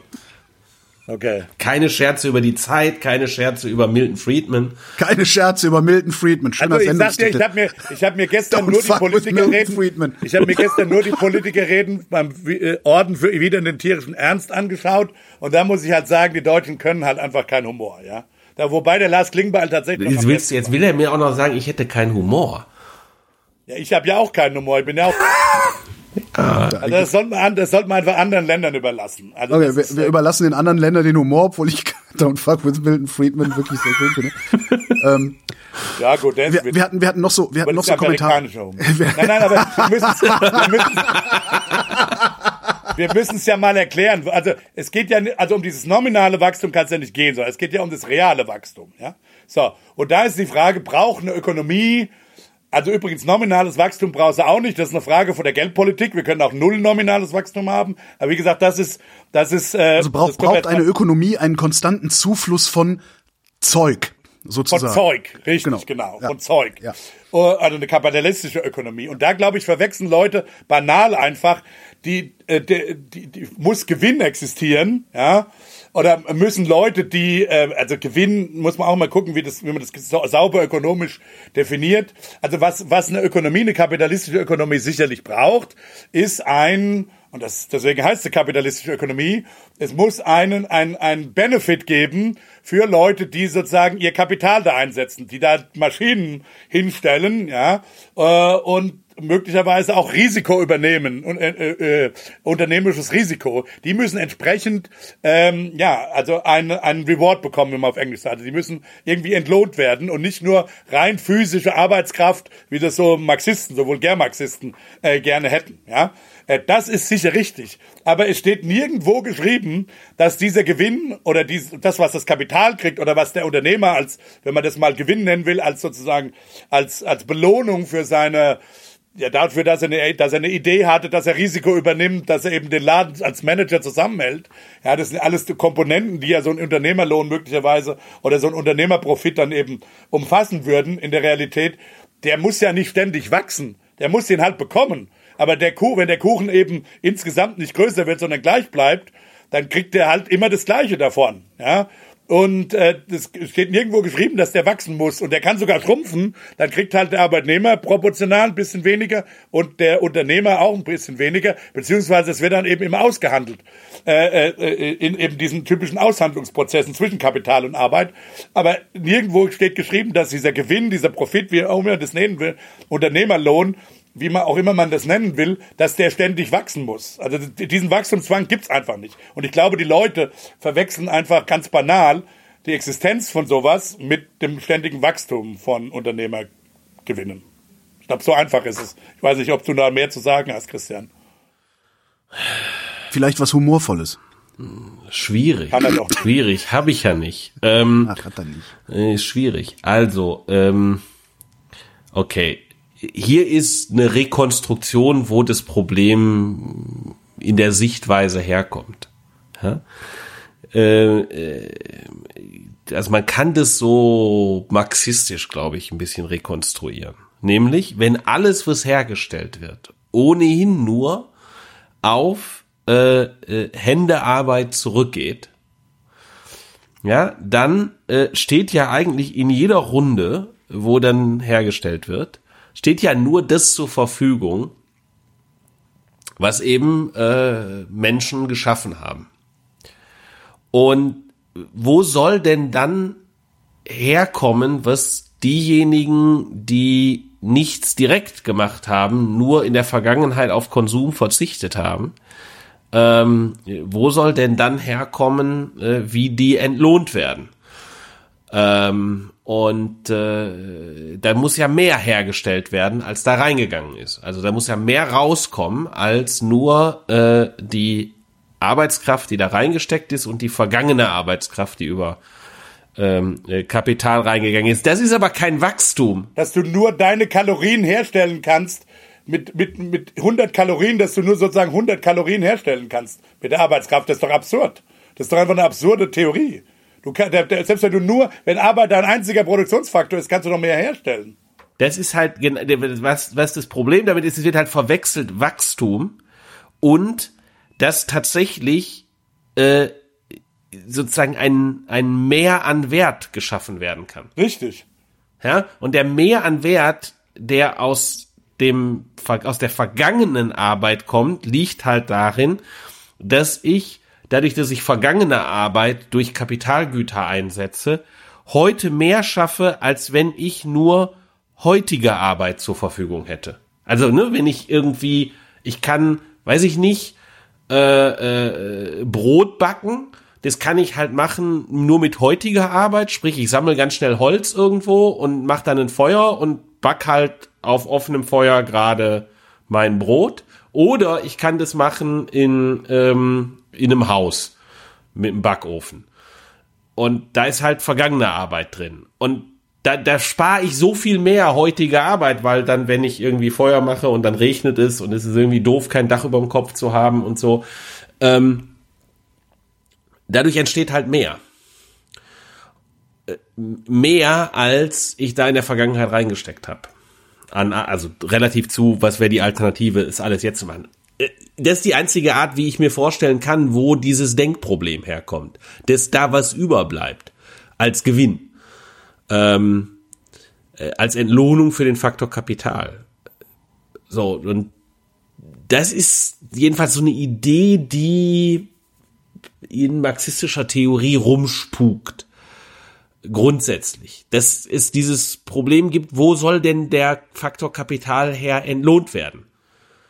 Wenn alles in der, wenn alles nur Arbeit ist, die da schon drin steckt. Na, in der, der, der wird halt entlohnt einfach dadurch, dass ich äh, ja, die, die Umwelt ausbeute. Also ne, ich hole Erdöl aus der Erde, das so eine hohe Energie, jetzt da du noch mal ein anderes Fass auf. Das ist ja nee, aber das, das, das ist ja, das, das ist ja in dieser, diese, nee, diese, diese nee, das brauchst du gar nicht. Du kannst, du hast irgendwie äh, äh, genau umgekehrt wird wird ein Schuh draus. Also ne, du könntest dir jetzt überlegen, ich kann halt nur warm machen bei mir äh, indem ich jetzt ganz schnell ich Holz einsammle und es verbrenne.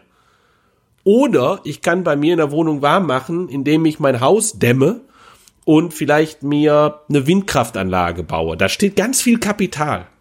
Da beute ich gar nichts aus. Ja, aber das ist vielleicht viel günstiger, auch an Arbeitskraft, als jeden Tag Holz sammeln zu gehen. Und da entsteht halt ein Gewinn aus dem vergangenen Kapital, aber da gibt es überhaupt keinen Zwang des das wachsen muss. Ja, da wird einfach dafür bezahlt, dass jemand in der Vergangenheit hingegangen ist und gesagt hat, jetzt heute habe ich mal ein bisschen kälter, weil ich nicht meine ganze Arbeitskraft dafür einsetze, Holz einzusammeln, sondern ich baue halt da so, ein, so eine Windmühle. Äh, und der wird halt in der, der wird halt dann in der Zukunft entlohnt dafür, dass er gesagt hat, ich verzichte. Und das sind die Zinsen, die entstehen. Aber da muss nicht daraus mehr werden. Also das ist einfach ein Teil des laufenden Einkommens, was an den geht, der in der Vergangenheit verzichtet hat. Aber da muss, das muss nicht irgendwie wachsen. Es gibt keinen Grund, warum das wachsen muss. Ist, du bist noch unzufrieden, Holger. Ja, ich, ich, ich kriege irgendwie nicht, also ich begreife nicht wirklich, was die die die die Wachstumskritik ähm, und und die Degrowth-Bewegung äh, meinen die meinen die was ganz anderes, wenn die Wachstum sagen, als das, was ihr meint, wenn ihr Wachstum sagt? Weil letztendlich geht es denen doch darum, nicht so viel die die Erde also nicht die Erde nicht über Gebühr auszubeuten. Das ist doch letztendlich. Also wir, das geht, haben wir ne? das letzte Mal schon rausgearbeitet. Ja, ja. Es gibt natürlich den einen Punkt, und das ist eine empirische Frage. Das ist genau das, was Ingenieure beantworten müssen. Das haben wir das letzte Mal schon gesagt, nicht Ökonomen. Ist es so, dass ein das äh, Bruttoinlandsproduktwachstum von Ressourcenverbrauch, ähm, also CO2-Verbrauch oder äh, Produktion, sorry, und anderen Ressourcenverbrauch abgekoppelt werden kann. Das weiß ich nicht. Ja, also ich würde auch sagen, ähm, das, darauf müssen wir es ankommen lassen. Das, müssen, das werden wir rausfinden. Es muss klar sein, dass wir irgendwann aufhören müssen, CO2 weiterhin in die Atmosphäre zu pusten. Im Zweifel müssen wir es wieder rausholen, ja, zusätzlich. Äh, und ob das dann kompatibel ist mit Bruttoinlandsproduktswachstum, mal abgesehen von Wohlfahrtswachstum, ja, das wissen wir nicht. Das werden wir rausfinden. Das kann keiner sagen. Aber die Nebenbedingung sollte schon sein. Da, in dem Sinne stimme ich sozusagen mit den mit den Klimaleuten überein. Äh, wir machen jetzt mal, wir beschränken dieses CO2-Wachstum, beziehungsweise irgendwann muss das netto null werden, ja, um es mal ganz konkret zu sagen. Äh, und zwar relativ schnell. Und äh, dann gucken wir einfach, was das für Bruttoinlandsproduktswachstum ist, äh, bedeutet. Das wissen wir nicht. Glaube Aber damit stellt sich keine Systemfrage.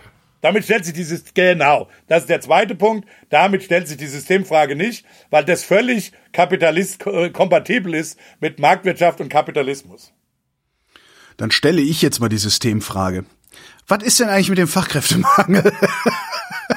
es, wir hatten, wir hatten in den letzten, äh, ich weiß gar nicht, acht Tagen oder zehn Tagen äh, gab es zweimal. Also ich, ich laufe, mein, seit es, seit, seit ich das erste Mal von Fachkräftemangel gehört habe, bezeichne ich den Fachkräftemangel als Mythos ähm, und sage immer, das, was ihr Fachkräftemangel nennt, nenne ich einfach mangelhafte Arbeitsbedingungen.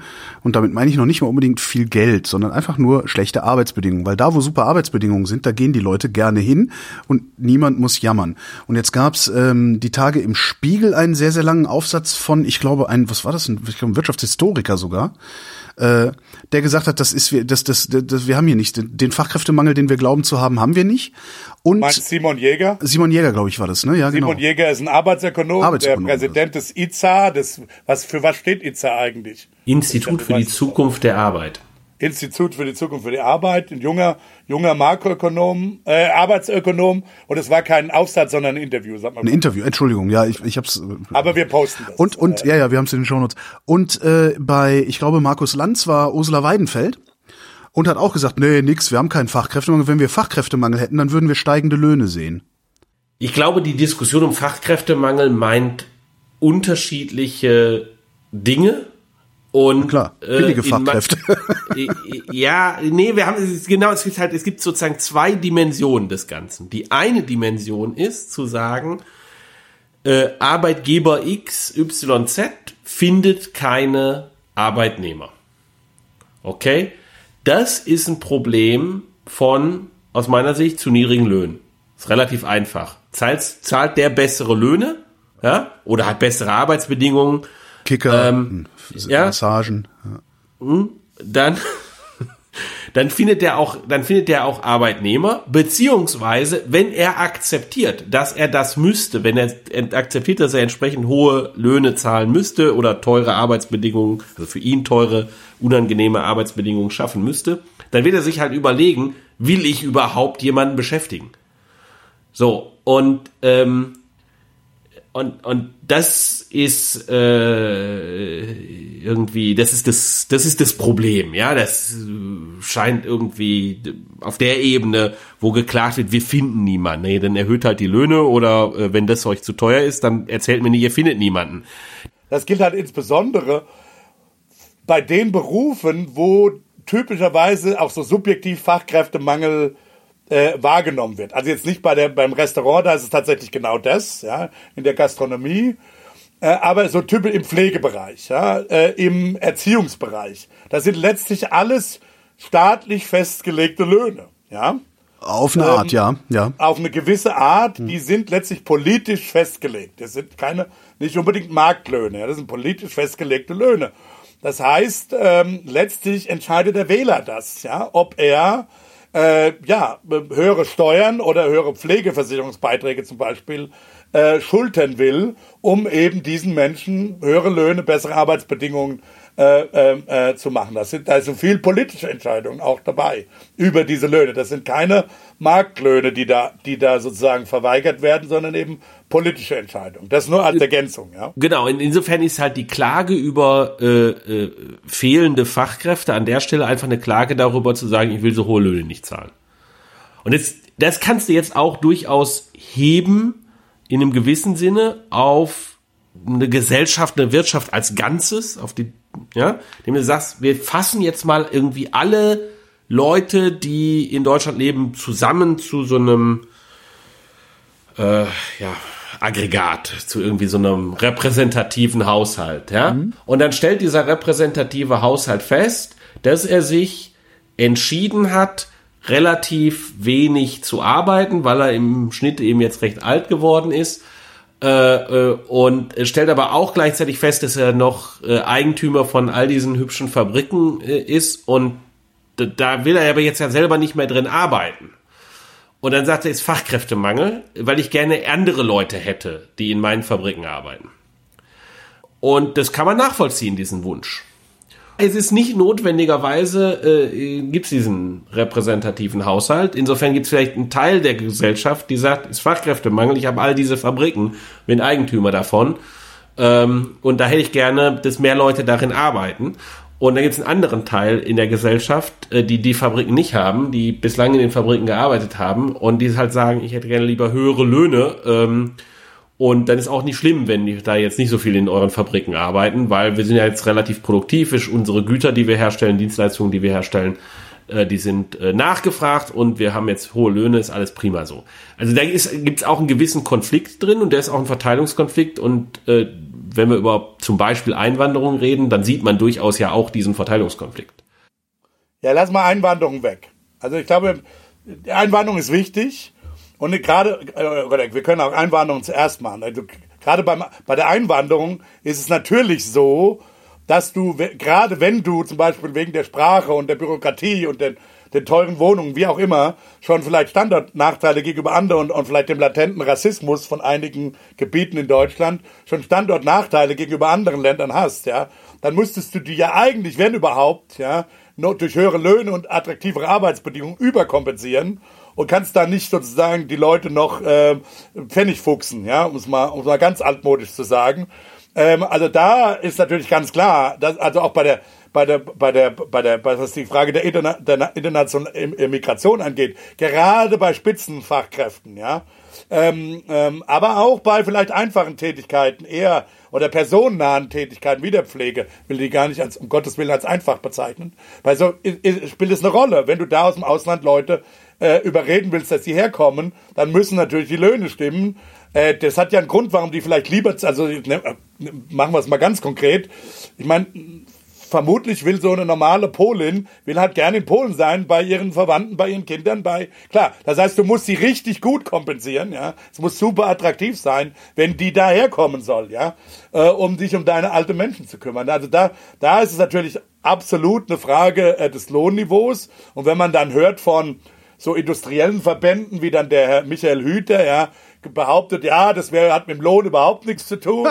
Es geht halt gar keine. Dann ist das, ja, aber das ist halt von Leuten, die, die ja angeblich immer so die Marktwirtschaft so vor sich hertragen. Klammer auf, was ja nicht stimmt. Das sind ja Lobbyisten und denen geht's ja gar nicht um funktionierende ja, Märkte. Also ich, ich an meinem zu. Stammtisch würde sagen, der hat noch nie in seinem Leben für, für wenig Geld arbeiten müssen. Ja, genau. Ganz völlig klar ist das natürlich eine Frage der, des entsprechenden äh, äh, äh, Lohnniveaus. Und es ist natürlich auch so, aber genau, ich will jetzt nochmal weg. Jetzt wir, angenommen, wir wären jetzt im Extremfall eine geschlossene Volkswirtschaft und die, wir können, angenommen, also in der Realität würde es so sein, dass es, dass wir auch das Fachkräftemangelproblem vielleicht nicht ganz durch Immigration lösen können. Keine Ahnung, weil wir gar nicht so viel aufnehmen können oder wollen. Wir haben ja auch ein Binnenmigrationsproblem. Also ich, ich habe so die, ne, man, man zieht vielleicht nicht gerne ins Saarland, obwohl da die ganzen Jobs sind und, und weiß ja, was. Und, ja, beziehungsweise gerade wenn du an Entwicklungsländer denkst, willst du vielleicht auch aus anderen entwicklungspolitischen Gründen, denen die gar nicht die Fachkräfte wegnehmen. Das auch noch. Ja, ja, ja. Vielleicht das letzte Mal. Also da sind alle möglichen anderen politischen und vielleicht kulturellen Sachen, die, machen wir mal das Extrem, es gibt keine Immigration. Null. Okay. Ja, wir sind, wir sind geschlossen. Ja, so. Ähm, jetzt gibt's aber trotzdem noch einen Punkt, glaube ich, wo auch auf, worauf Simon hinaus will. Wir haben natürlich einfach durch, dadurch, dass wir sozusagen in vielen Bereichen gerade keine Marktlöhne haben oder jedenfalls keine wettbewerblichen Marktlöhne haben. Also durch, durch den Staat. Also staatliche Lohndumping im Grunde genommen. Das machen wir im Grunde genommen, ja, in Beziehung, in der Pflege, im Erziehungsbereich. Staatliches Lohndumping. Der Lohn ist gar nicht so sehr das, Schlimm, das Schlimme, sondern tatsächlich sind die Arbeitsbedingungen das Schlimme. Oder, ja, das heißt, wir, ne? drücken wir das mal in Geldäquivalenten aus, aber ja, stimmt. Ja. Da gibt's, du hast völlig recht würden wir doppelt so viel Geld reinwerfen, müssten alle für das gleiche Geld nur die Hälfte arbeiten und alle man, besser. Ja, mu ja, Muss man, muss, man muss beides, natürlich die pekuniären und die nicht pekuniären, wie es in der Fachsprache heißt, äh, Bedingungen mit berücksichtigen. Aber gerade dadurch, dass wir eben staatliche Lohndrückung haben, dadurch, dass wir lokale Monopsone haben, also dass wir in vielen Bereichen der Arbeitsmarkt eben gerade nicht äh, äh, sozusagen wettbewerblich, äh, marktlich mhm. organisiert ist, Vielleicht auch aus guten Gründen. Will, will, will es gar nicht jetzt so zu sehr problematisieren. Aber hast du natürlich sowas wie eine Missallokation. Ja, du hast eben nicht, du hast eben die Leute im Grunde in den falschen Tätigkeiten sitzen. Möglicherweise, ja. Und wir maximieren die Wohlfahrt eben nicht, weil die Leute eben nicht zu dem, was gesellschaftlich vielleicht am erwünschtesten, am wünschenswerten wäre, zum Beispiel die Pflege, mehr, also mit anderen Worten, weniger Investment, um es mal ganz marxistisch oder links plakativ zu sagen, weniger Investmentbanker und Berater und mehr Pfleger, ja, ja. Äh, jedenfalls in der langen Frist. Was ist denn daran äh, marxistisch? Ja, weiß ich auch nicht. So, das, die linke Parole auf Econ Twitter. Ich, ich, ich habe ja ja eine Sympathie für. Ich bin, ich mag die Investmentbanker auch nicht. Darum geht's nicht. mein Punkt ist, ich will, was ich sagen will, ist, es gibt halt Missallokationsphänomene. Das heißt, die gegebene Arbeitsmenge. Anderes Punkt ist möglicherweise, ich weiß, der wird Christian jetzt gleich verteidigen, aber sowas wie das Ehegattensplitting.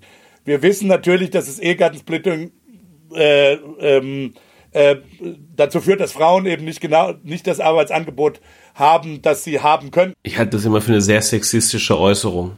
Der, der zweite Arbeitnehmer im, im Haushalt arbeitet weniger. Zweite. Arbeitnehmer, okay, fine, whatever. Also mit anderen Worten, wir haben eine, Menge an Verzerrungen nicht wettbewerblichen Institutionen um und in dem Arbeitsmarkt herum, die eben auch zu äh, Missallokationen, Fehlallokationen äh, führen, die eben nicht unser gesamtes mögliche Arbeitsplatz, äh, Arbeitskraft sozusagen Potenzial heben. Ja, das ist, das ist glaube ich der erste Punkt, auf den, den Simon machen will. Das, äh, und das hängt, das bedeutet natürlich, dass im Einzelnen die Löhne sozusagen eben nicht wettbewerblich und äh, äh, so, zu, zu einer effizienten Allokation führen. Und das, da, da kann man zumindest on the margin drüber nachdenken. Das muss man vielleicht nicht alles ab, aufheben. Es gibt ja auch Gründe für diese in, in Institutionen. Aber da kann man zumindest on the margin drüber nachdenken, ob, ob, ob wir da sozusagen unser Institutionengefüge äh, äh, äh, richtig gemacht haben.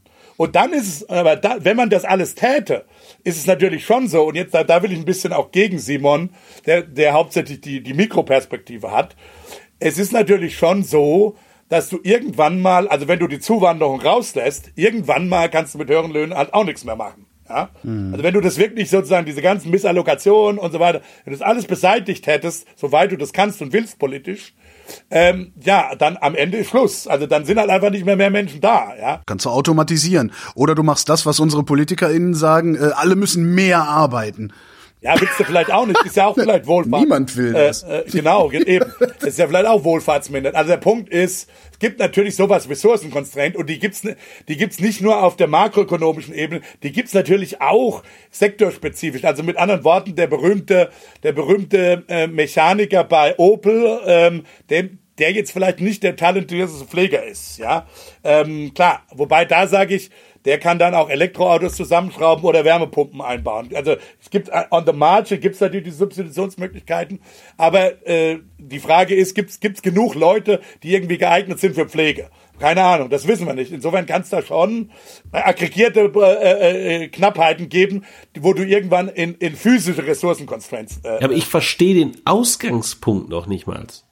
Ja, weil äh, selbst wenn das Angebot für bestimmte Tätigkeiten fix ist, dann kann der Markt immer noch geräumt werden, solange nur die Nachfrage elastisch ist. Ja, wenn ich irgendwie halt, weiß ich nicht, wenn ich den Markt, wenn, ne, wenn ich halt die, wenn die Löhne so stark steigen für Pfleger, dass jeder sagt, Ich bin Nee. Pfleger. ja, entweder, nee, sag mal, das kann keiner. Du bist geborener Pfleger oder nicht. Ja. Irgendwann ist der Preis so hoch, dass jemand sagt, ja, ich will gar keinen Pfleger mehr haben, der ist ja so scheiße teuer. Ach so. Quatsch, du willst doch die Leute nicht in ihrer Scheiße liegen lassen. Also es gibt einfach ein Minimum Amount of Pflegetätigkeiten, die zu tun sind in einer menschlichen Gesellschaft. Darüber können wir uns ja hoffentlich einigen. Ja, aber im Zweifelsfall musst du da musst du Zwang ausüben, damit diese Tätigkeiten getan werden, weil Ja, für den Preis, für den, den, den Preis, den die Leute äh, das machen würden, niemand bereit ist zu zahlen. Ja, beziehungsweise dann sagen die Leute, das mache ich halt in meiner Freizeit, pflege ich halt die Oma, ähm, weil das so teuer ist, das geht nicht anders. Also ich verstehe das, ich, aber wir gehen, ja, jetzt ist vielleicht Pfleger, ist vielleicht das, das denkbar schlechteste Beispiel. Finde ich Aber- finde ich gerade nicht, Nee, finde ich gerade nicht. Nein, weil wir- das, wir, das sind doch die meisten Sachen, wo wir sagen, da haben wir jetzt Fachkräftemangel. ja. Das ist doch eine Entsch das deshalb vielleicht ein, ein, ein, ein schlecht denkbar schlechtes Beispiel, weil hier gegebenenfalls unmittelbar die Menschenwürde desjenigen, der gepflegt wird und der ist nicht unbedingt in der Lage, die Entscheidung selber zu treffen, betroffen wird. Aber das ist, ne, das ist die, äh, äh, das ist doch die typische Ausnahme. Wie viel Jahre wir Kinder beschulen lassen, ist doch eine Entscheidung. Ja, natürlich kann man sagen, wir sind der Meinung, wäre gut, wenn die 13 Jahre Schule kriegen würden. ja, wir könnten aber auch genauso 15 oder 10 machen, ja. Richtig. Und dann, Ja. ja, insofern ist es eine Frage von, was sind wir bereit als Gesellschaft dafür auszugeben? Und selbst wenn die Zahl der geborenen Lehrer fix ist, äh, dann müssen wir irgendwann halt sagen, okay, ja, ge- geht nur zehn Jahre, aber es ist eine Entscheidung, ist ja nicht so, da, da haben wir jetzt, ich verstehe das Argument nicht, da haben wir Fachkräftemangel. Im Moment wird unterstellt, also implizit, also es sagt natürlich niemand, wahrscheinlich merkt es auch gar niemand, ich habe es auch nicht gemerkt bisher, die Unterstellung ist halt, dass es einen naturgegebenen Zustand der Ausstattung mit Fachkräften in den Betrieben gibt. Und der, Nachta und der Nachfrage damit nach deren, nach deren Arbeitskraft und, und Dienstleistungen und Gütern, die die herstellen. Aber das ist doch alles eine Frage von dem Preis dafür. Und, und in dem Moment, wo wir sagen würden, boah, 10 Prozentpunkte mehr Steuern müssten wir bezahlen, damit wir elf Schuljahre hinkriegen, ja, haben wir eine andere, Ja. haben wir eine, das, das, da wende ich doch die, die Diskussion ganz anders. Da kann ich immer noch sagen, wäre aber schön zu haben, aber Ja, aber das ist ja gerade nicht der Fall. Du machst jetzt zwei Fälle auf. Du hast gesagt, angenommen, wir haben nur 10.000 Lehrer pro Jahrgang, geborene Lehrer, sonst kann das keiner machen. Die Produktivität in der Schule von allen anderen ist null. Okay? Oder also 1000, keine Ahnung, wie auch- mal damit es richtig knapp wird, ja? Ja. Dann ist es eben gerade keine Entscheidung mehr, sondern wir müssen halt das physisch, den physischen Constraint hinnehmen. Also das verstehe ja, ich nicht. aber das ist eine Ja, Entscheidung, den hinzunehmen und nicht sich darüber zu beschweren. Na, wieso? Das ist doch gerade keine Entscheidung. Es ist so wie sich über Regen zu beschweren. Du nimmst ihn halt hin. Die Beschwerde ist tatsächlich, wie ich gesagt habe, eigentlich ist es eine implizite Beschwerde dafür, dass die Leute nicht bereit sind, für so, so wenig Geld zu arbeiten. Also, dass nicht mehr Leute bereit sind, für das Nein, wenige nein, wir, Geld zu Wir haben arbeiten. jetzt zwei Fälle. Da, wa, wa, oh, wa, was ihr redet, ihr, wir müssen den Fall unterscheiden zwischen, es gibt noch elastische Angebotskurven. Mit anderen Worten, dass der Reallohnerhöhung auch zu wirklich erhöhtem Arbeitsangebot führt. Und die gibt's, in, ich will es überhaupt nicht bestreiten. Wir haben ja drüber geredet. Ja, selbst wenn sie vielen nicht gibt, Fällen selbst wenn wird- sie nicht gibt, wenn das Angebot völlig inelastisch ist, dann heißt es, dann kann ich eine Situation haben, wo ich sage, okay, ich setze jetzt gerade einen Lohn für Lehrer sein, weil da gibt's 10.000 und nur diese 10.000, die wollen Lehrer, die wollen und können Lehrer sein, kann ich im Grunde genommen, egal welchen Lohn ich setze, egal welchen Lohn ich setze, habe ich 10.000 Lehrer. Da sage ich natürlich als Staat, da setze ich mal einen niedrigen Lohn, habe ja immer noch 10.000 Lehrer. So. Aber dann ist es schizophren, sich dann gleichzeitig darüber zu beschweren, dass zu dem Lohn, den ich ja niedrig gesetzt habe, ich eigentlich gerne noch weitere 1000 Lehrer hätte. Ja? Weil der Lohn ist ja so niedrig und wenn ich jetzt hypothetischerweise weitere 1000 Lehrer hätte, dann könnte ich ja mehr Schule anbieten und das wäre eine feine Sache. Nein, nein, nein, Moment, Christian. Wir müssen deinen Strohmann jetzt schon kritisieren. Natürlich hast recht. Wenn es naturgegeben ist, dann ist es klar. Der Punkt ist natürlich, würden, wür- man kann ja drüber nachdenken, gibt es langfristige Politiken, die sowas, die solche physischen, steilen oder vertikalen Angebotskurven natürlich doch eben flexibler machen. Das ist ja die Frage. Also mit anderen Worten, keine Ahnung, ja, das ist, darüber muss man nachdenken. Wenn es natürlich physisch gegeben ist, klar, dann ist es halt so, dann müssen wir es alle akzeptieren. Also wie gesagt, mal von Zuwanderung abgesehen. Nein, aber du kannst, Das- du kannst das doch aber auch ganz normal auf ein, ein beliebiges Automobilwerk äh, anwenden. Ähm, wenn, wenn die Automobil, also wenn, wenn die Firma Ford der Meinung ist, dass ihnen Fachkräfte fehlen, weil sie, äh, hätten sie mehr Fachkräfte, mehr Autos verkaufen können, dann müssen sie einfach nur so lange den, den, den Lohn erhöhen, bis genügend Fachkräfte da sind. Das schlägt dann durch auf den Kaufpreis der Fahrzeuge und, Und dann, dann werden werden sie ja sehen, ob sie überhaupt noch ein Auto loskriegen oder nicht. Ja, ja, klar. Und dann Ich verstehe sich das wieder ein. Der Äh, Punkt Na klar, ist aber, dass du, das? dass, dass du, dass du branchenspezifisch möglicherweise vielleicht auch gesamtwirtschaftlich bei abnehmenden, einfach physisch abnehmenden Arbeitsangebot, weil die Demografie nach unten geht. Nochmal, wir gehen jetzt für eine immigrationslosen. Ich glaube auch, dass durch das Immigration, das haben wir ja gesehen, wird das weniger problematisch machen. Aber trotzdem, dass du in eine Ökonomie bekommst, wo du einfach irgendwann sozusagen in diesen, in diesen vertikalen Ast kommst. Und dann ist es eben gerade keine Frage mehr von, von, von, von, von, von, von Reallöhnen. Das muss man auch sagen. Wieso? Verstehe ich nicht, weil die Nachfrage ist doch eine, eine Frage von Reallöhnen. Das, ich verstehe das Argument, ich verstehe, ganz ehrlich, ich verstehe weiterhin das Argument nicht. Ja, also wenn ich eine Situation habe, da ist einfach ein fixer Bestand an Arbeitskräften. Aggregieren wir mal alles zusammen, einfach nur Arbeitskräfte ist eins. Das ist halt wie viel, da wird immer eins an Arbeit äh, äh, angebunden. Wenn ich denen zahle, was deren Grenzprodukt ist, dann gibt es niemanden, der, egal wie knapp diese Eins ist, das ist einfach sozusagen sogar eine inhaltslose Aussage. Wenn ich denen zahle, was deren Grenzprodukt ist, dann wird niemand mehr als diese eine Menge an Arbeit in, der, in dieser Gesellschaft einsetzen wollen. Es gibt, egal wie niedrig die Arbeitskräftezahl ist, gibt es an der Stelle keinen Arbeitskräftemangel.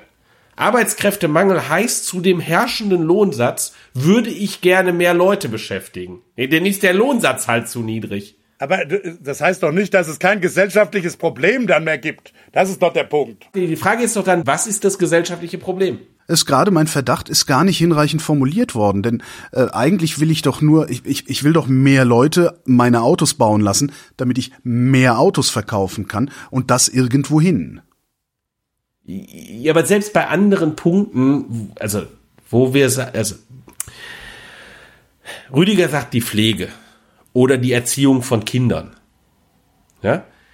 Aber das sind natürlich, wenn man es ernst nimmt, auch ganz viel individuelle Entscheidungen oder gesellschaftliche Entscheidungen darüber, ähm, dass man Dinge durch Dritte erledigen lassen möchte. Ja. Ja, die Generationen zuvor man selber gemacht hat. Ja. Ähm, jetzt kann man sagen, die können das besser, da kommt besser raus und so, aber das, also diese Sichtweise von, das macht halt ein Pfleger oder ist unmenschlich, die halte ich halt für Quark.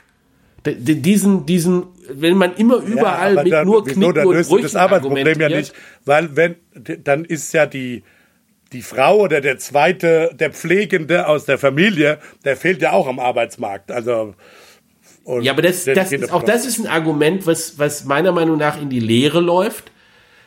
Solange es Menschen gibt, die Freizeit haben. Jetzt will er uns noch die Freizeit wegnehmen. Wenn wir nur schlafen oder arbeiten würden, dann würde es stimmen. Ich sag nicht, dass das bequem ist. Das ist äh, überhaupt nicht ich, der Punkt. Ich denke ja, auch die ganze Zeit, ich denke auch die ganze Zeit darüber nach, wie ich die Kommentare moderiere, die hier aufschlagen werden.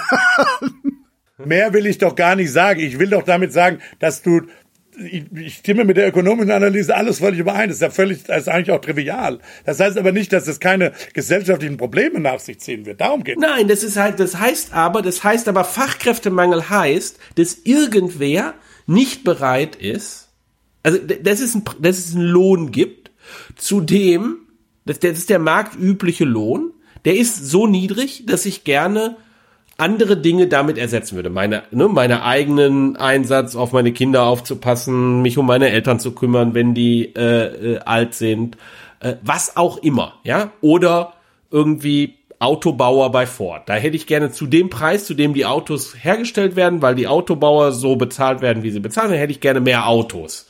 Die können aber nicht hergestellt werden. Das heißt, irgendwas stimmt in den Preisen erst. Erstmal, ja, ja, ja. Natürlich kann man darüber, kann man darüber diskutieren, dass es, wenn es mehr Arbeitsangebot gäbe, insgesamt mehr Zeug da wäre, mehr Dienstleistungen da wäre, mehr Güter da wären. Und das wäre irgendwie für uns alle schöner.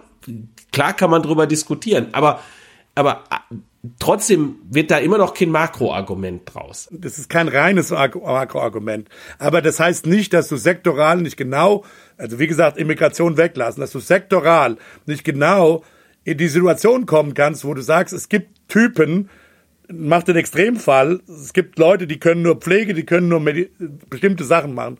Und dass du dann eben nicht in eine Situation kommen kannst, wo diese Typen tatsächlich entweder arbeiten oder schlafen. Das ist der Punkt. Und dann kannst du mit dem, dann ist Schluss mit lustig mit Lohn. Mehr will ich gar nicht sagen. Ich will überhaupt nicht sagen, dieses ganze, diese Hüte, ich stimme zu 90 Prozent mit Simon und dir überein. Und Hüte erzählt Quatsch, wenn er sagt, das ist keine Frage des Reallohns. Völlig d'accord. Das heißt aber nicht, dass es nicht sektoral, nochmal, dass du solche Effekte bekommen kannst, wo es am Ende der Lohn einfach nicht weiterbringt. Es geht aber nicht nur um die, um die Elastizität des Angebotes, sondern auch darum, ob nicht die Nachfrage zurückgeht, wenn der Lohn steigt. Und, und das sehe ich nicht. Du musst halt argumentieren, dass weder die Nachfrage noch das Angebot elastisch ist im Preis.